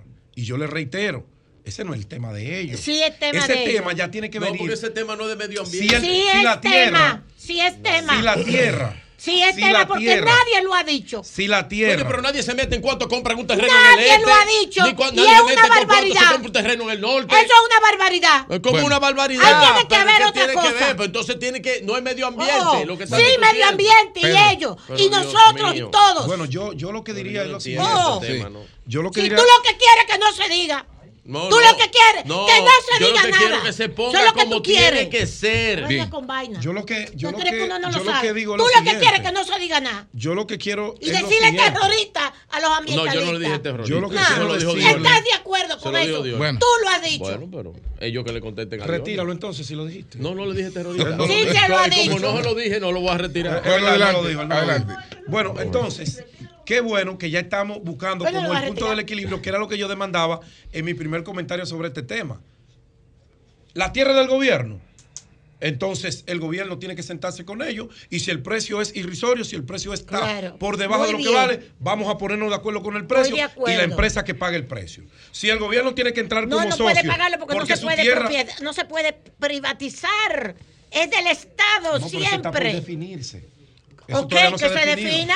Que Entonces, se eso es lo que yo estoy demandando. Y que digan lo que pagaron Porque por eso está en la justicia. Pero Y dice la doctora Laura que yo no tengo por qué Oh. negarme a, a aceptar lo que ella dice, porque ella conoce a profundidad que hay una litis.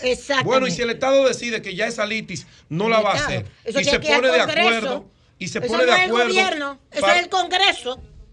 No, Para tú enajenar no, un no, bien nacional, tiene que ir al Congreso. Bueno, pero se lleva al Congreso, eso hay que a una calle que tú quieras privatizarla, tiene que ir al es Congreso. esa, y el Estado queda como socio de ese bien que es de todo que- y que no debe ser hacer. explotado No acorde hacer. a la, todas No las normativas medioambientales. No Ah, lo puede pues hacer. no se puede hacer nada en el país. No, sí se Pues puede. cerremos esto sí y vamos a terminar puede. como Haití. Sí se Y vamos a terminar como no Haití, comiéndonos uno con no otro. es verdad. Pero claro vamos que a sí. terminar como Pero usted Haití. misma la que demanda el desbaratando desarrollo todos los- de Haití aquí. ¿Cómo hizo Bueno, Haití? ¿y cómo lo desarrolla si ¿Qué no hizo lo que Haití? tienen en mano? ¿Qué hizo Haití? Bueno, que desbarató todo su parte. Bueno, la Pedro, quebró, pero- no, no, pero la desbarató, se la comió, no la mismo. quemó. Eso No, hizo mismo, Haití. doña, no es lo Adelante, mismo. Eso es lo que quieren aquí. No, no, nadie adelante. quiere eso. Sí, tú lo quieres. No, ahí hay Tú 70 lo mil gente que no tiene de qué vivir. adelante, que, eh, para- Aquí- Y lo único que tiene es tierra. Aquí lo más importante, lo más importante es, y me gustó escuchar a Luis, entrevistarlo y a Nelson. No, no, Ellos no se pela, oponen. una pela vino y Luis. vuelvo y, Y re- y repito, si el tema es económico, si el tema es que este muchacho Catrain vendió una cosa que no era de él, el problema de él. bueno, la justicia tendrá que decidir y de definir la legalidad o no de esa venta. Los empresarios españoles que vinieron aquí motivados por una seguridad jurídica, hay que garantizarles, porque ellos son compradores de buena fe. Si Catrén cogió un dinero que no era de él, tiene que devolver el dinero si lo autoriza un tribunal. Ahora, lo que yo no quiero es un debate entre en que el proyecto no se desarrolle porque va a acabar con los manglares, porque se va a comer los corales, porque va a acabar con la biodiversidad, porque ya sabemos que no es así. Ya sabemos que no es así. Y también sabemos que, como bien decía el presidente Correa, señores, es que los países pobres se desarrollan y los ricos también en base a las riquezas que tienen. Riqueza minera, riquezas acuíferas, riqueza en todo el sentido de la palabra. Y la propia ley de medio ambiente establece hasta dónde llegan esas áreas protegidas. Ya esto no es área protegida, eso está clarísimo. Y qué bueno que está clarísimo.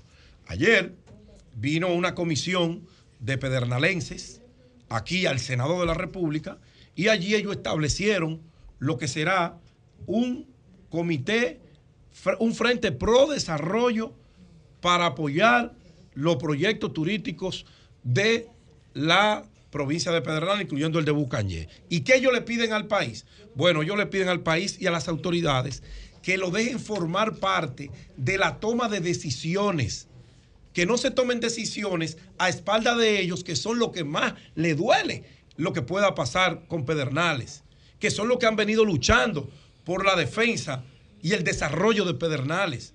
Y ahí hay empresarios, ahí hay comunitarios, ahí hay eh, pro defensores del medio ambiente de Pedernales. Y ellos lo que le están rogando al Estado Dominicano es no nos dejen fuera de este debate, que las decisiones no las tomen en la capital. Gente que no tiene nada que ver con Pedernales, que sean ellos quienes estén de frente.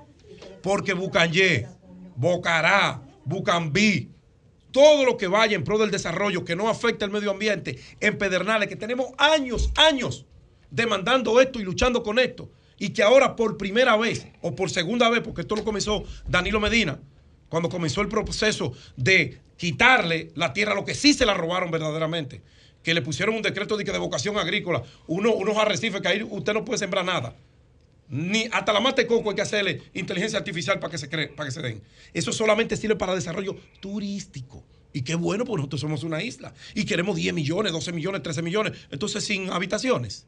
Sin habitaciones vamos a buscar el desarrollo turístico del país. No. El gobierno que se ponga los pantalones y que su- asuma su rol. El gobierno consulta, pero la decisión la tiene el gobierno. Las autoridades, porque por ello fue que votaron un 52%. Entonces, Pedernales, estaremos de acuerdo y lucharemos juntos para que las cosas se hagan con claridad meridiana, pero el desarrollo de Pedernales no se, puede parar. De Cambio fuera, cambio fuera. Son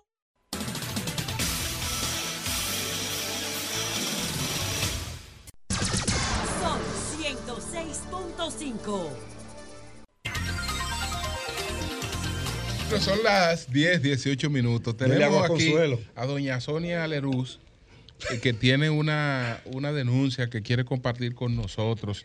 Doña Sonia, ¿qué, es, lo que, ¿qué es lo que ha pasado con usted? Adelante. Muy buenos días, yo soy una ciudadana americana, yo vivo en China y yo vine para comprar... Usted es americana, vive en China, y China. está aquí. Usted nació aquí, en República Ya no hay Dominicana. ideología. Claro. Usted, usted es dominicana. De- por usted, na- nacimiento. usted, es iba- usted es ibaeña, entonces. Sí. Ok, está bien. Vamos a empezar por ahí. Adelante. Y entonces yo vine a comprar unos mariscos y este señor yo le di- me lo presentaron y entonces yo le di esta cantidad de dinero, 400 mil 20, para que me comprara lambí para yo llevarlo para China. Entonces ni lambí, ni dinero, ni nada. Nada. Y todavía amenaza de muerte porque supuestamente él es policía. Él tiene, él se llama Richard Alejandro del Rosario Tejada. Él tiene muchas personas dentro de la policía. Él le manda hasta interferir sus teléfonos suyos. Pero, pero ese señor ¿Quién es ese tiene señor? una empresa de ¿A vender lambí. Él- quién se lo presentó? Él vende Exacto. marisco, sí. ¿Y en qué lugar se enamoró de usted? A mí me presentó un fiscal, pero que no tiene que ver nada con él, porque el fiscal no me dijo en préstale el dinero, me lo presentó solamente. Ok. Entonces yo gané ya mi causa en la corte, hace dos años gané, me tiene que dar todavía 500 mil pesos de daños y perjuicios. Yo no sé a dónde vive, yo fui a... ¿Y cómo se llama él? ¿Cómo se llama el Él el- se llama Richard Alejandro de Rosario Tejada. ¿Y él que policía? Doña Sonia, Él supuestamente dicen que él es policía. RP Jaraba International. Esa es la Food. compañía que él tiene. Esa, Esa es la su compañía de él. Pero él, él, él- él está girando un cheque aquí a favor suyo. Sí, pero ese cheque fue sin fondo. Ah, no Ay, Ah, fondo ya, un delin- con un cheque Ah, sin ese fondo. cheque da corriente. Ah, pero usted lo demandó por cheque sin fondo. No, él porque yo no, el sabía, yo no sabía nada. Cuando yo fui a protestarlo, él me dijo, espérame hasta marzo. Cuando yo fui, yo hasta incluso perdí mi pasaje para China. Ok. Perdí mi pasaje, perdí todo. Yo tengo ya, esto está, mire, desde el 2019. Yendo a corte, yendo aquí, yendo allá y él burlándose. ¿Usted tiene abogado? Yo tengo abogado, pero los abogados no hacen nada. Ay, probando abogado. ¿Y qué es lo que le abogados pasa a los procesan, Pero las abogados? decisiones las toman los jueces. Mira, pero es que los, ayer el y señor no dijo... hacen la diligencia debida. No hace- Exacto. mira, ahora No, mismo- porque ayer eh, los abogados del señor dice que no funcionaron y ahora ella dice Sí. que no funcionan. Mira, ahora mismo yo contraté una alguacil nueva para que, porque yo no tengo la dirección de él. Yo fui a, la- a un departamento de la policía para ver si me consiguen la dirección. Y el fiscal que lo conocía a la, a la persona, ¿usted ha vuelto a hablar con él? Yo he hablado con él, pero él dice que no sabe a dónde vive. No ¿Y sabe cómo dónde se vive. llama el fiscal? No sabe. Y usted fue, usted fue, usted me dice que usted llevó esto a los tribunales. Sí, yo gané y en mi esas causa, audiencias, él fue. causa. Esa persona se presentó. No, por, fue por... En por contumacia. Fue en contumacia, sí, sí. fue por video.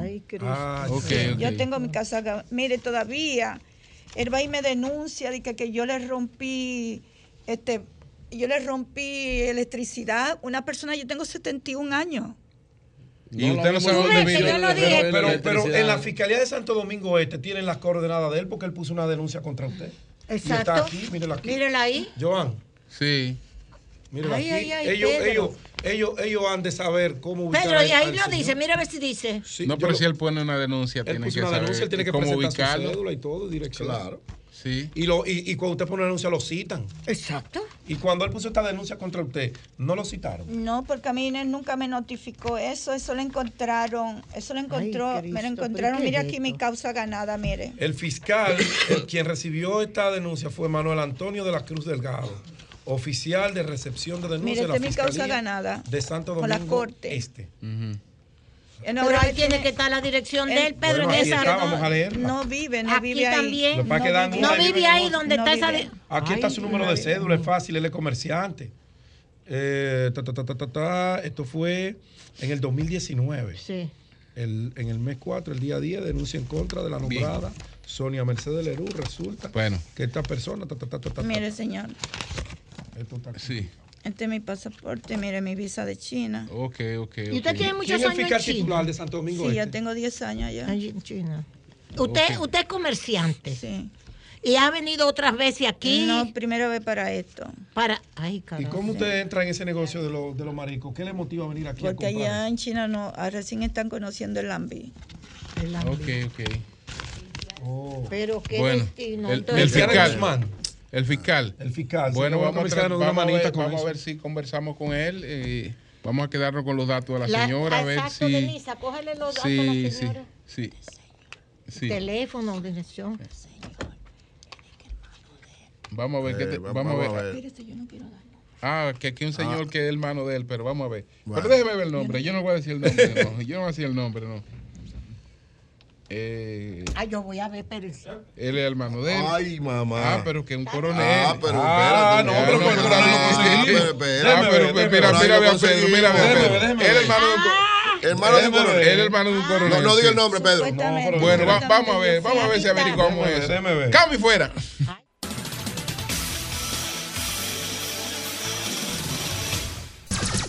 Sol 106.5. Las 10.29 minutos. Buenos días, Virgilio. Hablando que uno se entiende. Gracias a todos los que nos escuchan a través de este Sol de la Mañana de Sol 106.5. RCC es la Catedral de la Opinión en la República Dominicana.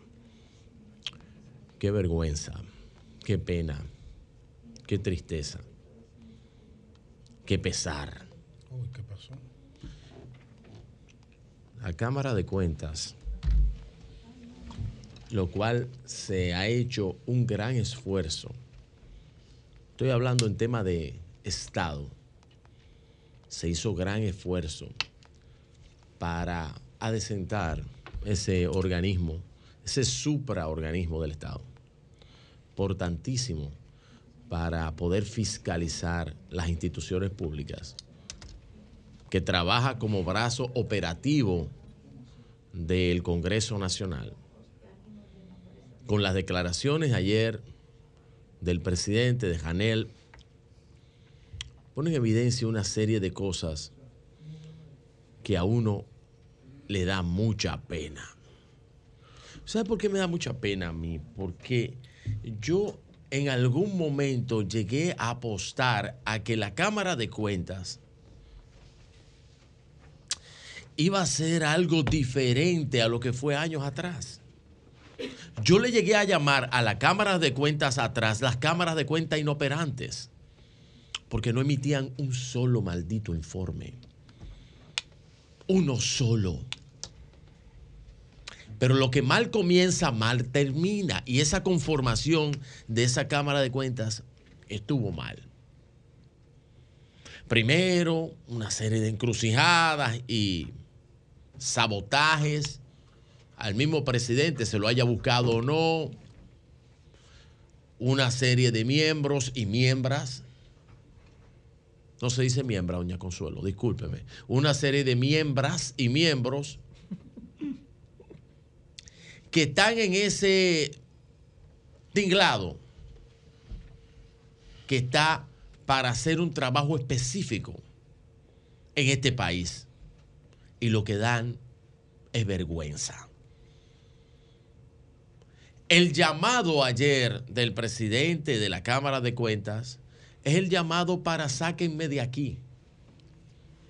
Ahí vi que el Senado va a hacer aprestos para la sustitución de el pleno de la Cámara de Cuentas. Háganlo ya. Háganlo ya. Háganle juicio político y saquen eso, adecenten eso. Porque eso lo que era una cuna del sabotaje. Sabotearse los unos a los otros. No ponerse de acuerdo. Le, le han hecho un flaco servicio a lo que la gente esperaba de ustedes. En una ocasión yo hablé con el presidente de la Cámara de Cuentas, un hombre joven. Y entendía que lo que le querían hacer, independientemente, en aquel momento que lo acusaron, y profundicé en la investigación y me di cuenta de lo que querían hacer. Y traté de ayudar en pro de la nación, porque hay cosas que hay que hacer en pro del país, para que el país avance. Porque pensemos lo que teníamos antes. Muchos de los que estuvieron ahí no hicieron nada.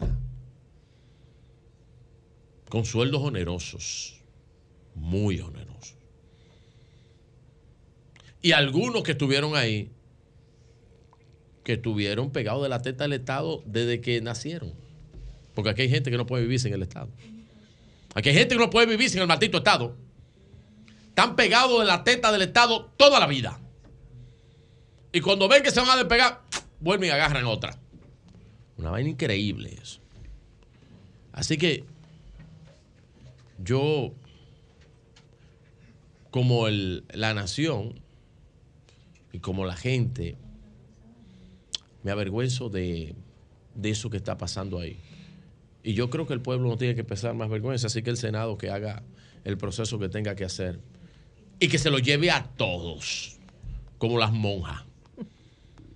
A todos, las saboteadoras y saboteadores y el que se dejó sabotear. Y póngale el orden que usted quiera y los nombres que ustedes quieran a esas personas que estoy identificando. Yo le dije, los saboteadores, saboteadoras y el que se dejó sabotear.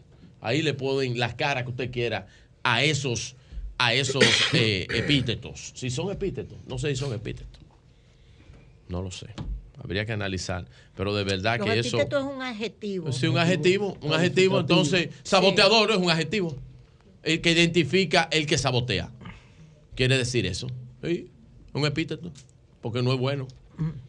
Sí, que no es No es bueno. o bueno, sea, una exacto. Es peyorativo. una de- sí, es peyorativo. Entonces, Está bien. ya.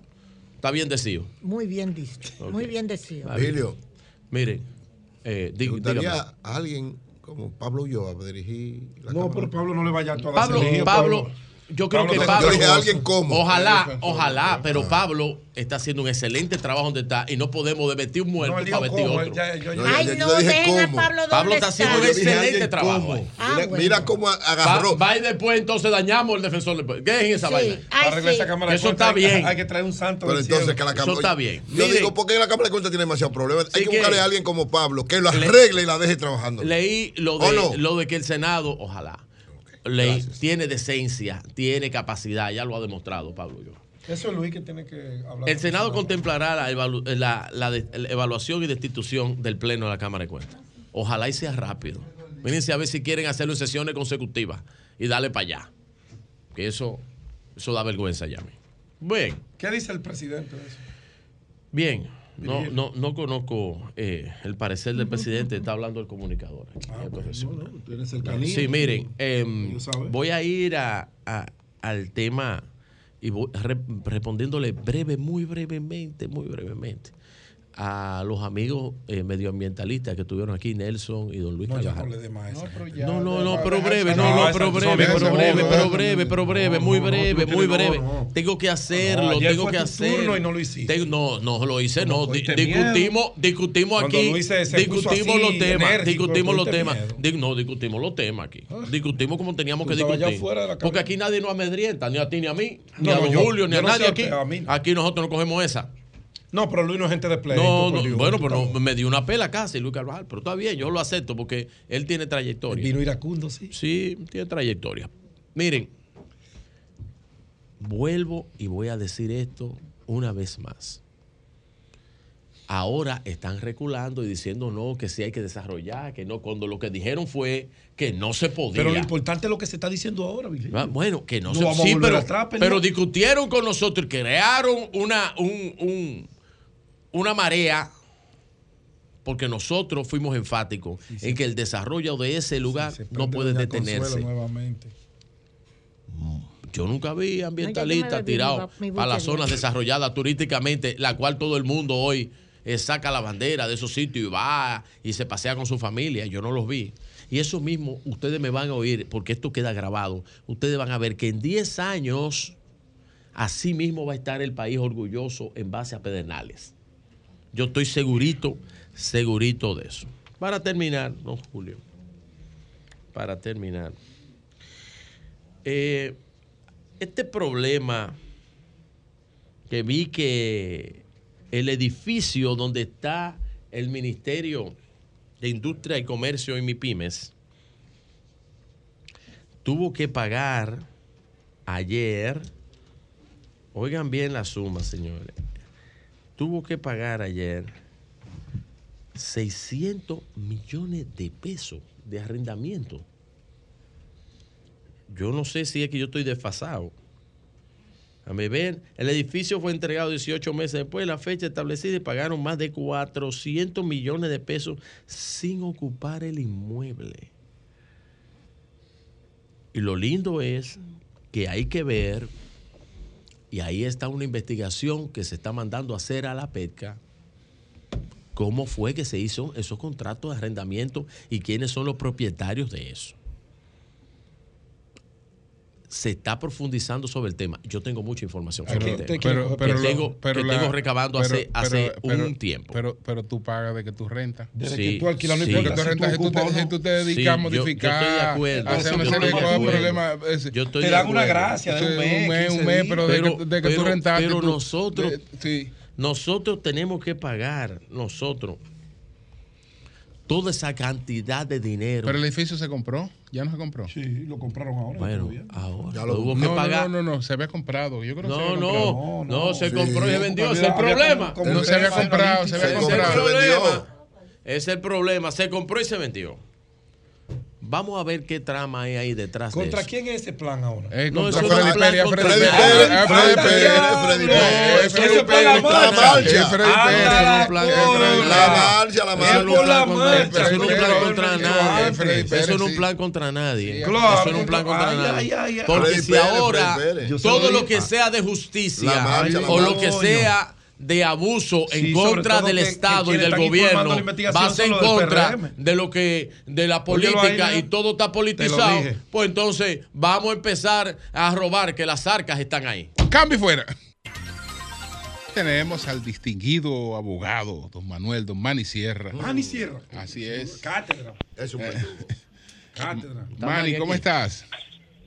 Gracias, muy buenos días a ustedes, buenos días al país y a todos los rincones donde es captada la, la la- las ondas. ¿Qué piensa Manny de lo que admite en el día de ayer el presidente de la Cámara de Cuentas? Que no solo él, sino que el Pleno completo, Está ellos, la ley. ellos han tenido que hacer cosas ahí en violación de la ley. Para afuera. Bueno, es, es que lo que yo he venido pidiendo desde el primer momento es que esa Cámara de Cuentas, primero, es la consecuencia de, eh, de una serie de falencias que habían venido ocurriendo y que desde el primer momento yo he dicho que llegó cargada de sesgos, sesgos en varios sentidos. en el sentido económico por una parte, en el sentido político por la otra, y en el sentido del temor, porque llegó sobre la base de una crisis. Para nadie es un secreto que aquí ha venido ocurriendo lo que jamás eh, se podía pensar. Lamentablemente, nosotros hemos vuelto al sistema inquisitorio de 1884. Parece que al, a la- al abogado dominicano y a los propios jueces eso no le está interesando ni lo están advirtiendo. El hecho de que el Ministerio Público, pero no el Ministerio Público en términos general, sino, digamos, un organismo dentro del Ministerio Público, se esté atribuyendo unas facultades que no le corresponden propio de un acto típico de prevaricación, es un asunto grave. Y posiblemente no se le esté prestando atención porque el, el sector político, muchas veces los que están en el gobierno, entienden que eso en algún momento no le va a tocar a ellos. Y eso es un grave error. Eso ocurrió básicamente, más que en todos los pueblos de América Latina, en el Brasil, a, partir de los casos Lavajato y otros procesos que tienen que ver con, el presidente Lula ahora en el gobierno. De manera que ese comportamiento del presidente de la Cámara de Cuentas, que no es más que dar una especie de clarinada y tirarse del barco antes de que ocurra lo que debe ocurrir naturalmente. Porque más que otra cosa, el presidente de la Cámara de Cuentas lo que está haciendo es, es desacatando decisiones de eh, instancias judiciales.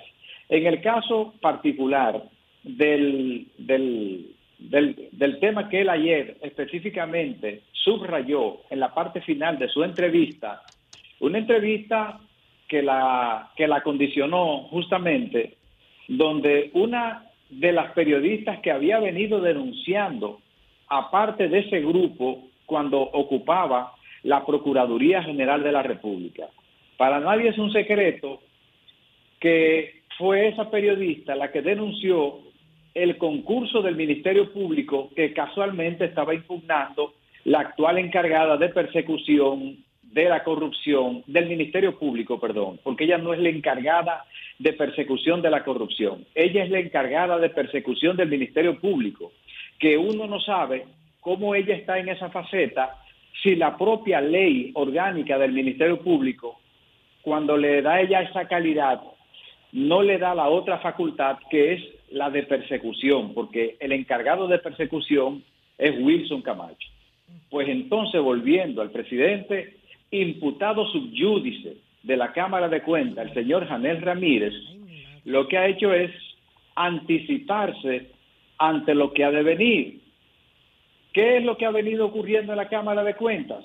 Que todas estas auditorías que se han venido practicando están cargadas de sesgos y que en un buen sistema de justicia donde reina la institucionalidad, todas esas auditorías deberían decretar su nulidad, aún por sospecha de parcialidad. Yo particularmente creo, y así lo he venido enfocando desde el primer momento, de que esa Cámara de Cuentas, cargada de sesgos cognitivos, no va a producir, por múltiples razones, una auditoría que pueda contribuir con, digamos, un interés que tiene la población, de que se busque la verdad Bueno. ante este tipo de casos. Manny, ayer nuestro amigo Julio César de la Rosa, presidente de ADOCO, depositó una instancia formal, una solicitud ante el Senado de la República para el inicio de la investigación y posterior juicio político para la destitución de esta Cámara de Cuentas.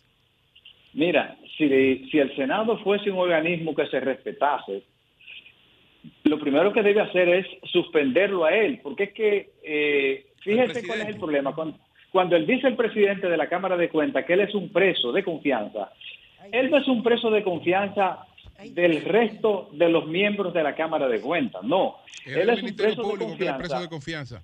de Jenny Berenice Wilson Camacho que le tienen un proceso abierto por un, por un alegado acoso. Ah, pero ahí lo que es un chantaje. No, no, él no dijo eso. no, él no- no, no, no, no, no, no, espérate, él no dijo él eso. no dijo, él no di- No, él- no, él dijo, él no Él dijo que él es preso de confianza del Pleno. Él dice, No él del dijo Ministerio Él Público. dice que del pleno, pero de quién él es, de quién él es Pero ya eso lo- eso lo interpretan ustedes. No, no, pero él dijo del eh, Pleno. pero que él dijo- Pero de quién él es preso de confianza, porque tienen una investigación que pero- sí, Julio, pero es que eso él no dijo eso, José, si la investigación que, tú, ti- que él tiene la tuviera yo o la tuviera tú, nosotros estuviéramos presos. Está bien. Eh, entonces, olvídate de eso. Pero Si eso la inve- está- la- pero la- eso no la- si la pero él no dijo si eso. la hace rato si la investigación que la si la- la- la- la- la investigación que él tiene Claro. que, el- que, que, le- que le han tenido otra gente pública, la etcétera. Si la investigación también, que él tiene, eso. él estuviera preso. Cualquier otro Pero no le va a tuviera. salir feo a la estuviera saboteadora preso, que están ahí. eh, Le va estuviera a salir preso feo él. Entonces él es un preso del Ministerio Porque Público. quere- querían y que- coger la que- que- presidencia Que, lo, que lo ha administrado del- del- ahí de la Cámara para de esos Cuentas. fines. A- a- Y era un plan para esa vaina. Adelante. Y por estar saboteando Bueno. salieron sabotear también. Adelante. Bueno, sobre todo, sobre todo, ese es un órgano colegiado. Yo invito al pueblo dominicano, sobre todo al sector prensa, que se lea la ley de Cámara de Cuentas. Por tanto, es que el presidente de la Cámara de Cuentas se cree que él tiene más derechos que el resto de los miembros de la Cámara. Él lo que tiene es más derechos en la parte ligeramente administrativa, no así en las decisiones que va a tomar como pleno. Pero ese no es el punto mío. Lo que yo creo es que a él no se le puede estar investigando siendo un funcionario de esa magnitud.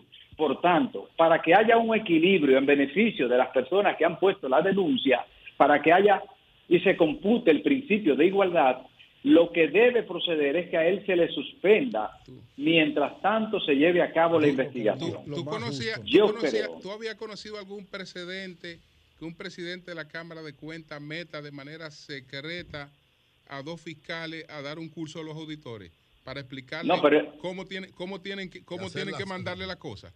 No, pero yo le voy a denunciar algo más grave que el país no lo conoce. Más grave. Ustedes saben que la esposa del consultor de la Cámara de Cuentas es la persona enlace en la Procuraduría General de la República de toda la información que se transita desde la Cámara de Cuentas hasta la Procuraduría General de la República. pesca. consultor qué? Explica de nuevo, eso. Repite eso, Manny. La esposa del consultor de la Cámara de Cuentas es la encargada, junto con un procurador adjunto del PESCA, Emmanuel Rosario, de recibir y tramitar desde la Procuraduría hasta la Cámara de Cuentas y viceversa toda la información que se genera en Cámara de Cuentas.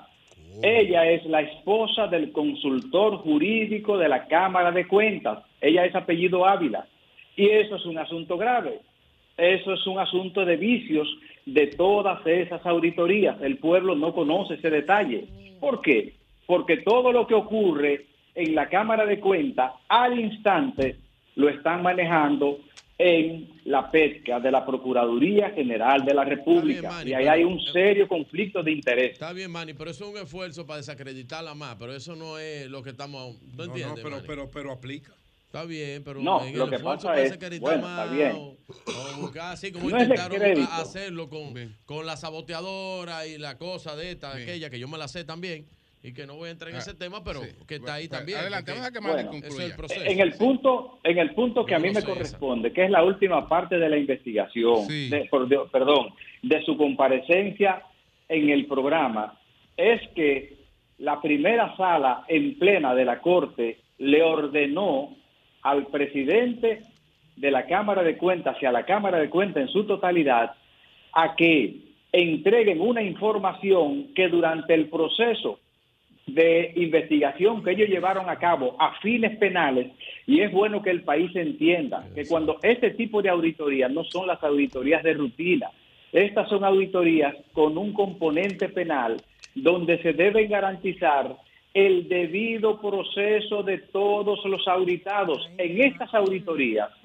eso no ha ocurrido. La Cámara de Cuentas ha llevado a cabo su investigación justamente y únicamente con el PETCA, obviando a toda la gente contra quien se lleva a cabo la auditoría. Y eso no es posible ni en la ley 633 que tiene que ver con contaduría pública, ni en la propia ley de Cámara de Cuentas. Por tanto, eso, esas auditorías constituyen una grosera violación. Es que, es que lo que él admite, cuando él dice que él ha violado la ley, que ellos han tenido que ponerse por encima de la ley, violando la ley.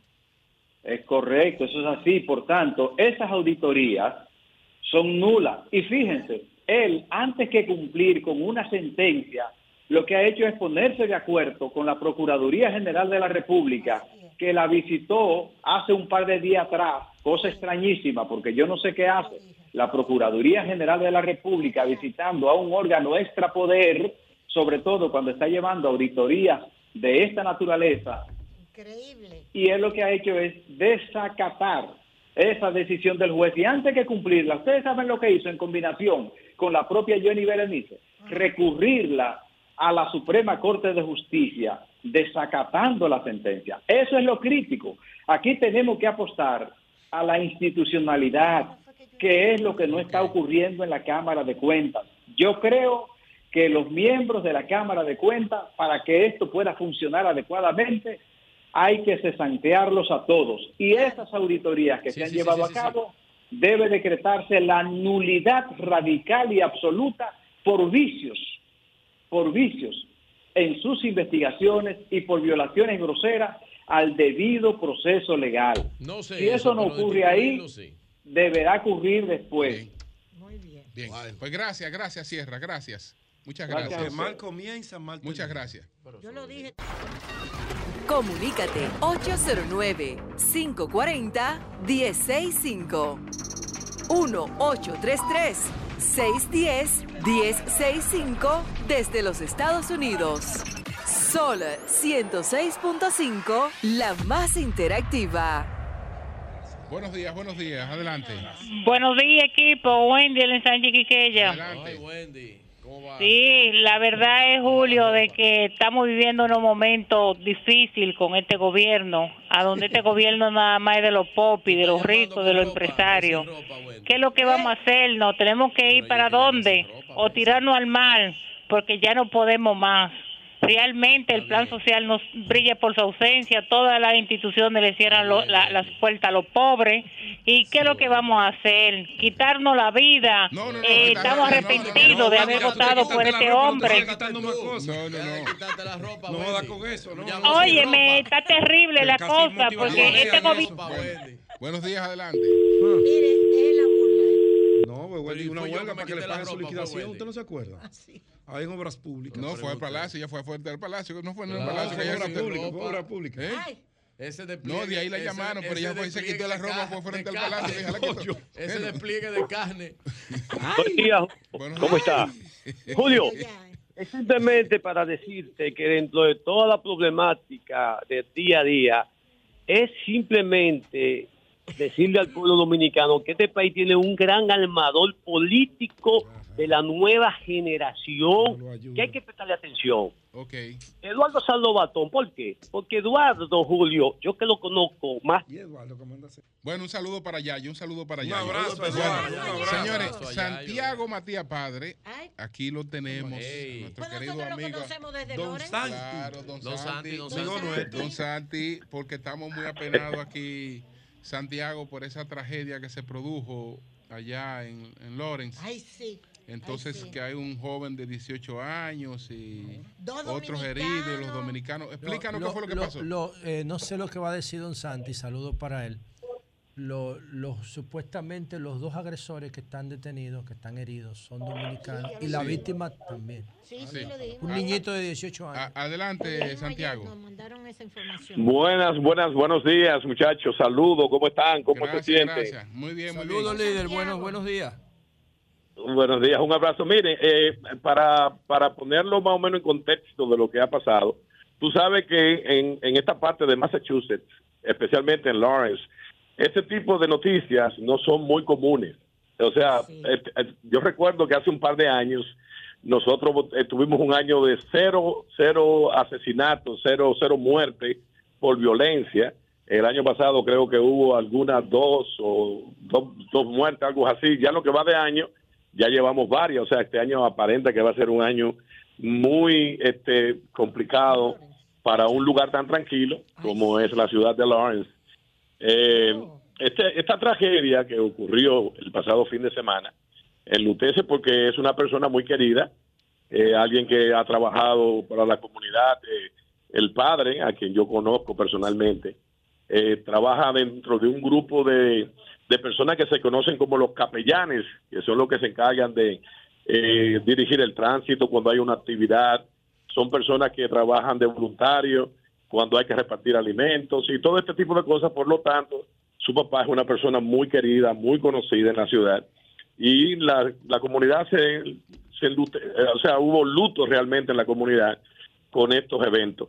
¿Qué, se, ¿Qué yo puedo deducir que está pasando para esta parte del estado? Bueno, mucha gente se ha estado moviendo desde la ciudad de Nueva York, se han estado moviendo a diferentes lugares de Estados Unidos.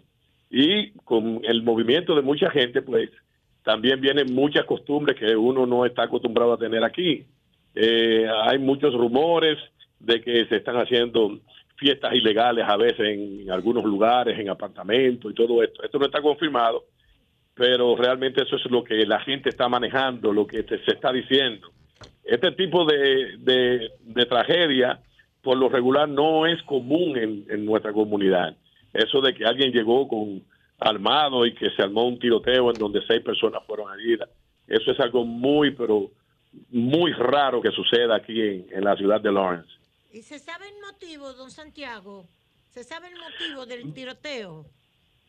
Bueno, mira, eh, realmente las informaciones no han estado saliendo porque el- el- la, la policía estatal y el fiscal del estado son los que están manejando las investigaciones, pero eh, lo que se sabe era que había una fiesta. Ya anteriormente se había estado llamando a la policía porque en ese lugar se producían ruidos que no dejaban dormir a los vecinos y ya habían varias varias quejas. Eh, eh, dos de los heridos, la policía lo, lo tiene bajo, o sea, le, le hizo cargos, lo- los acusó en su cama del hospital, ya le hicieron cargo a- a- acusado de asesinato. O sea, dos de las personas que están heridos aparentan que son de los que están relacionados con el evento, con, con, lo- con la tragedia, con lo que sucedió. La pena es que la mayoría son dominicanos. Eh, yo he estado muy preocupado con, con todo esto, porque esto a nivel de comunidad de verdad que nos, nos, nos preocupa, porque esta es una ciudad completamente dominicana, o sea, controlada por dominicanos en casi todo el sentido de la palabra. claro. Sí, sí. Claro. Conchole, qué pena. Muy apenado. Pero, pero sería algo bueno de analizar. Yo estuve hablando de eso, de lo que estaba pasando realmente en Nueva York. Eh, mucha gente, más de 300 mil familias se han movido en los últimos, en lo que va de año, a diferentes lugares, diferentes estados. Y usted sabe que con mucha gente que viene de esas ciudades eh, no están acostumbrados a vivir en áreas urbanas como esta, o sea, en áreas, en áreas de, en áreas tranquilas. y se espera que este, este, este verano va a ser muy caliente para esta parte. Ahí va a haber muchas fiestas. Pues muchas gracias, Mucho hermano. Muchas gracias, Nos vemos Santiago. por allá pronto, don Santi. Un abrazo y que se me cuidan. Siempre los escucho, muchachos. Un abrazo.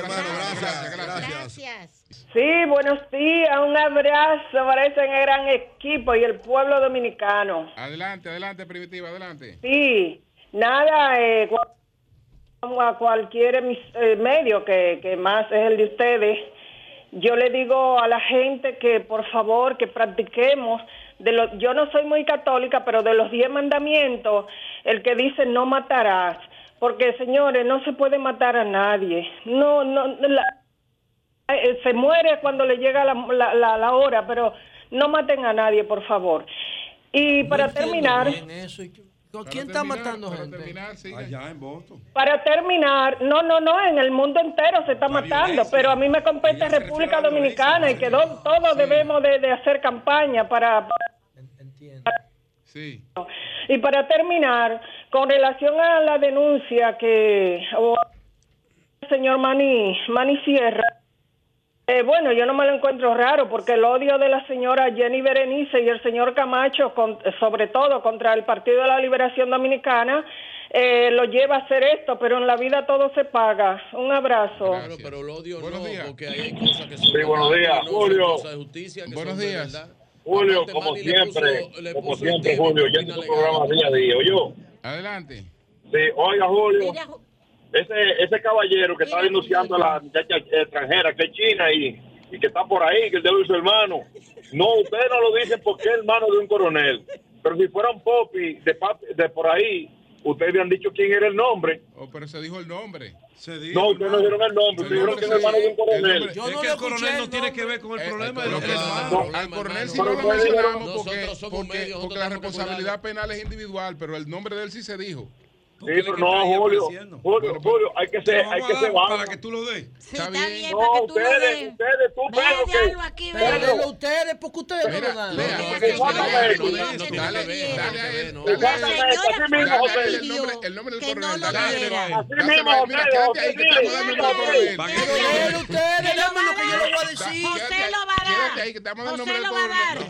Buen día, ¿cómo están ustedes? Yo no soy chivato, yo no soy chivato.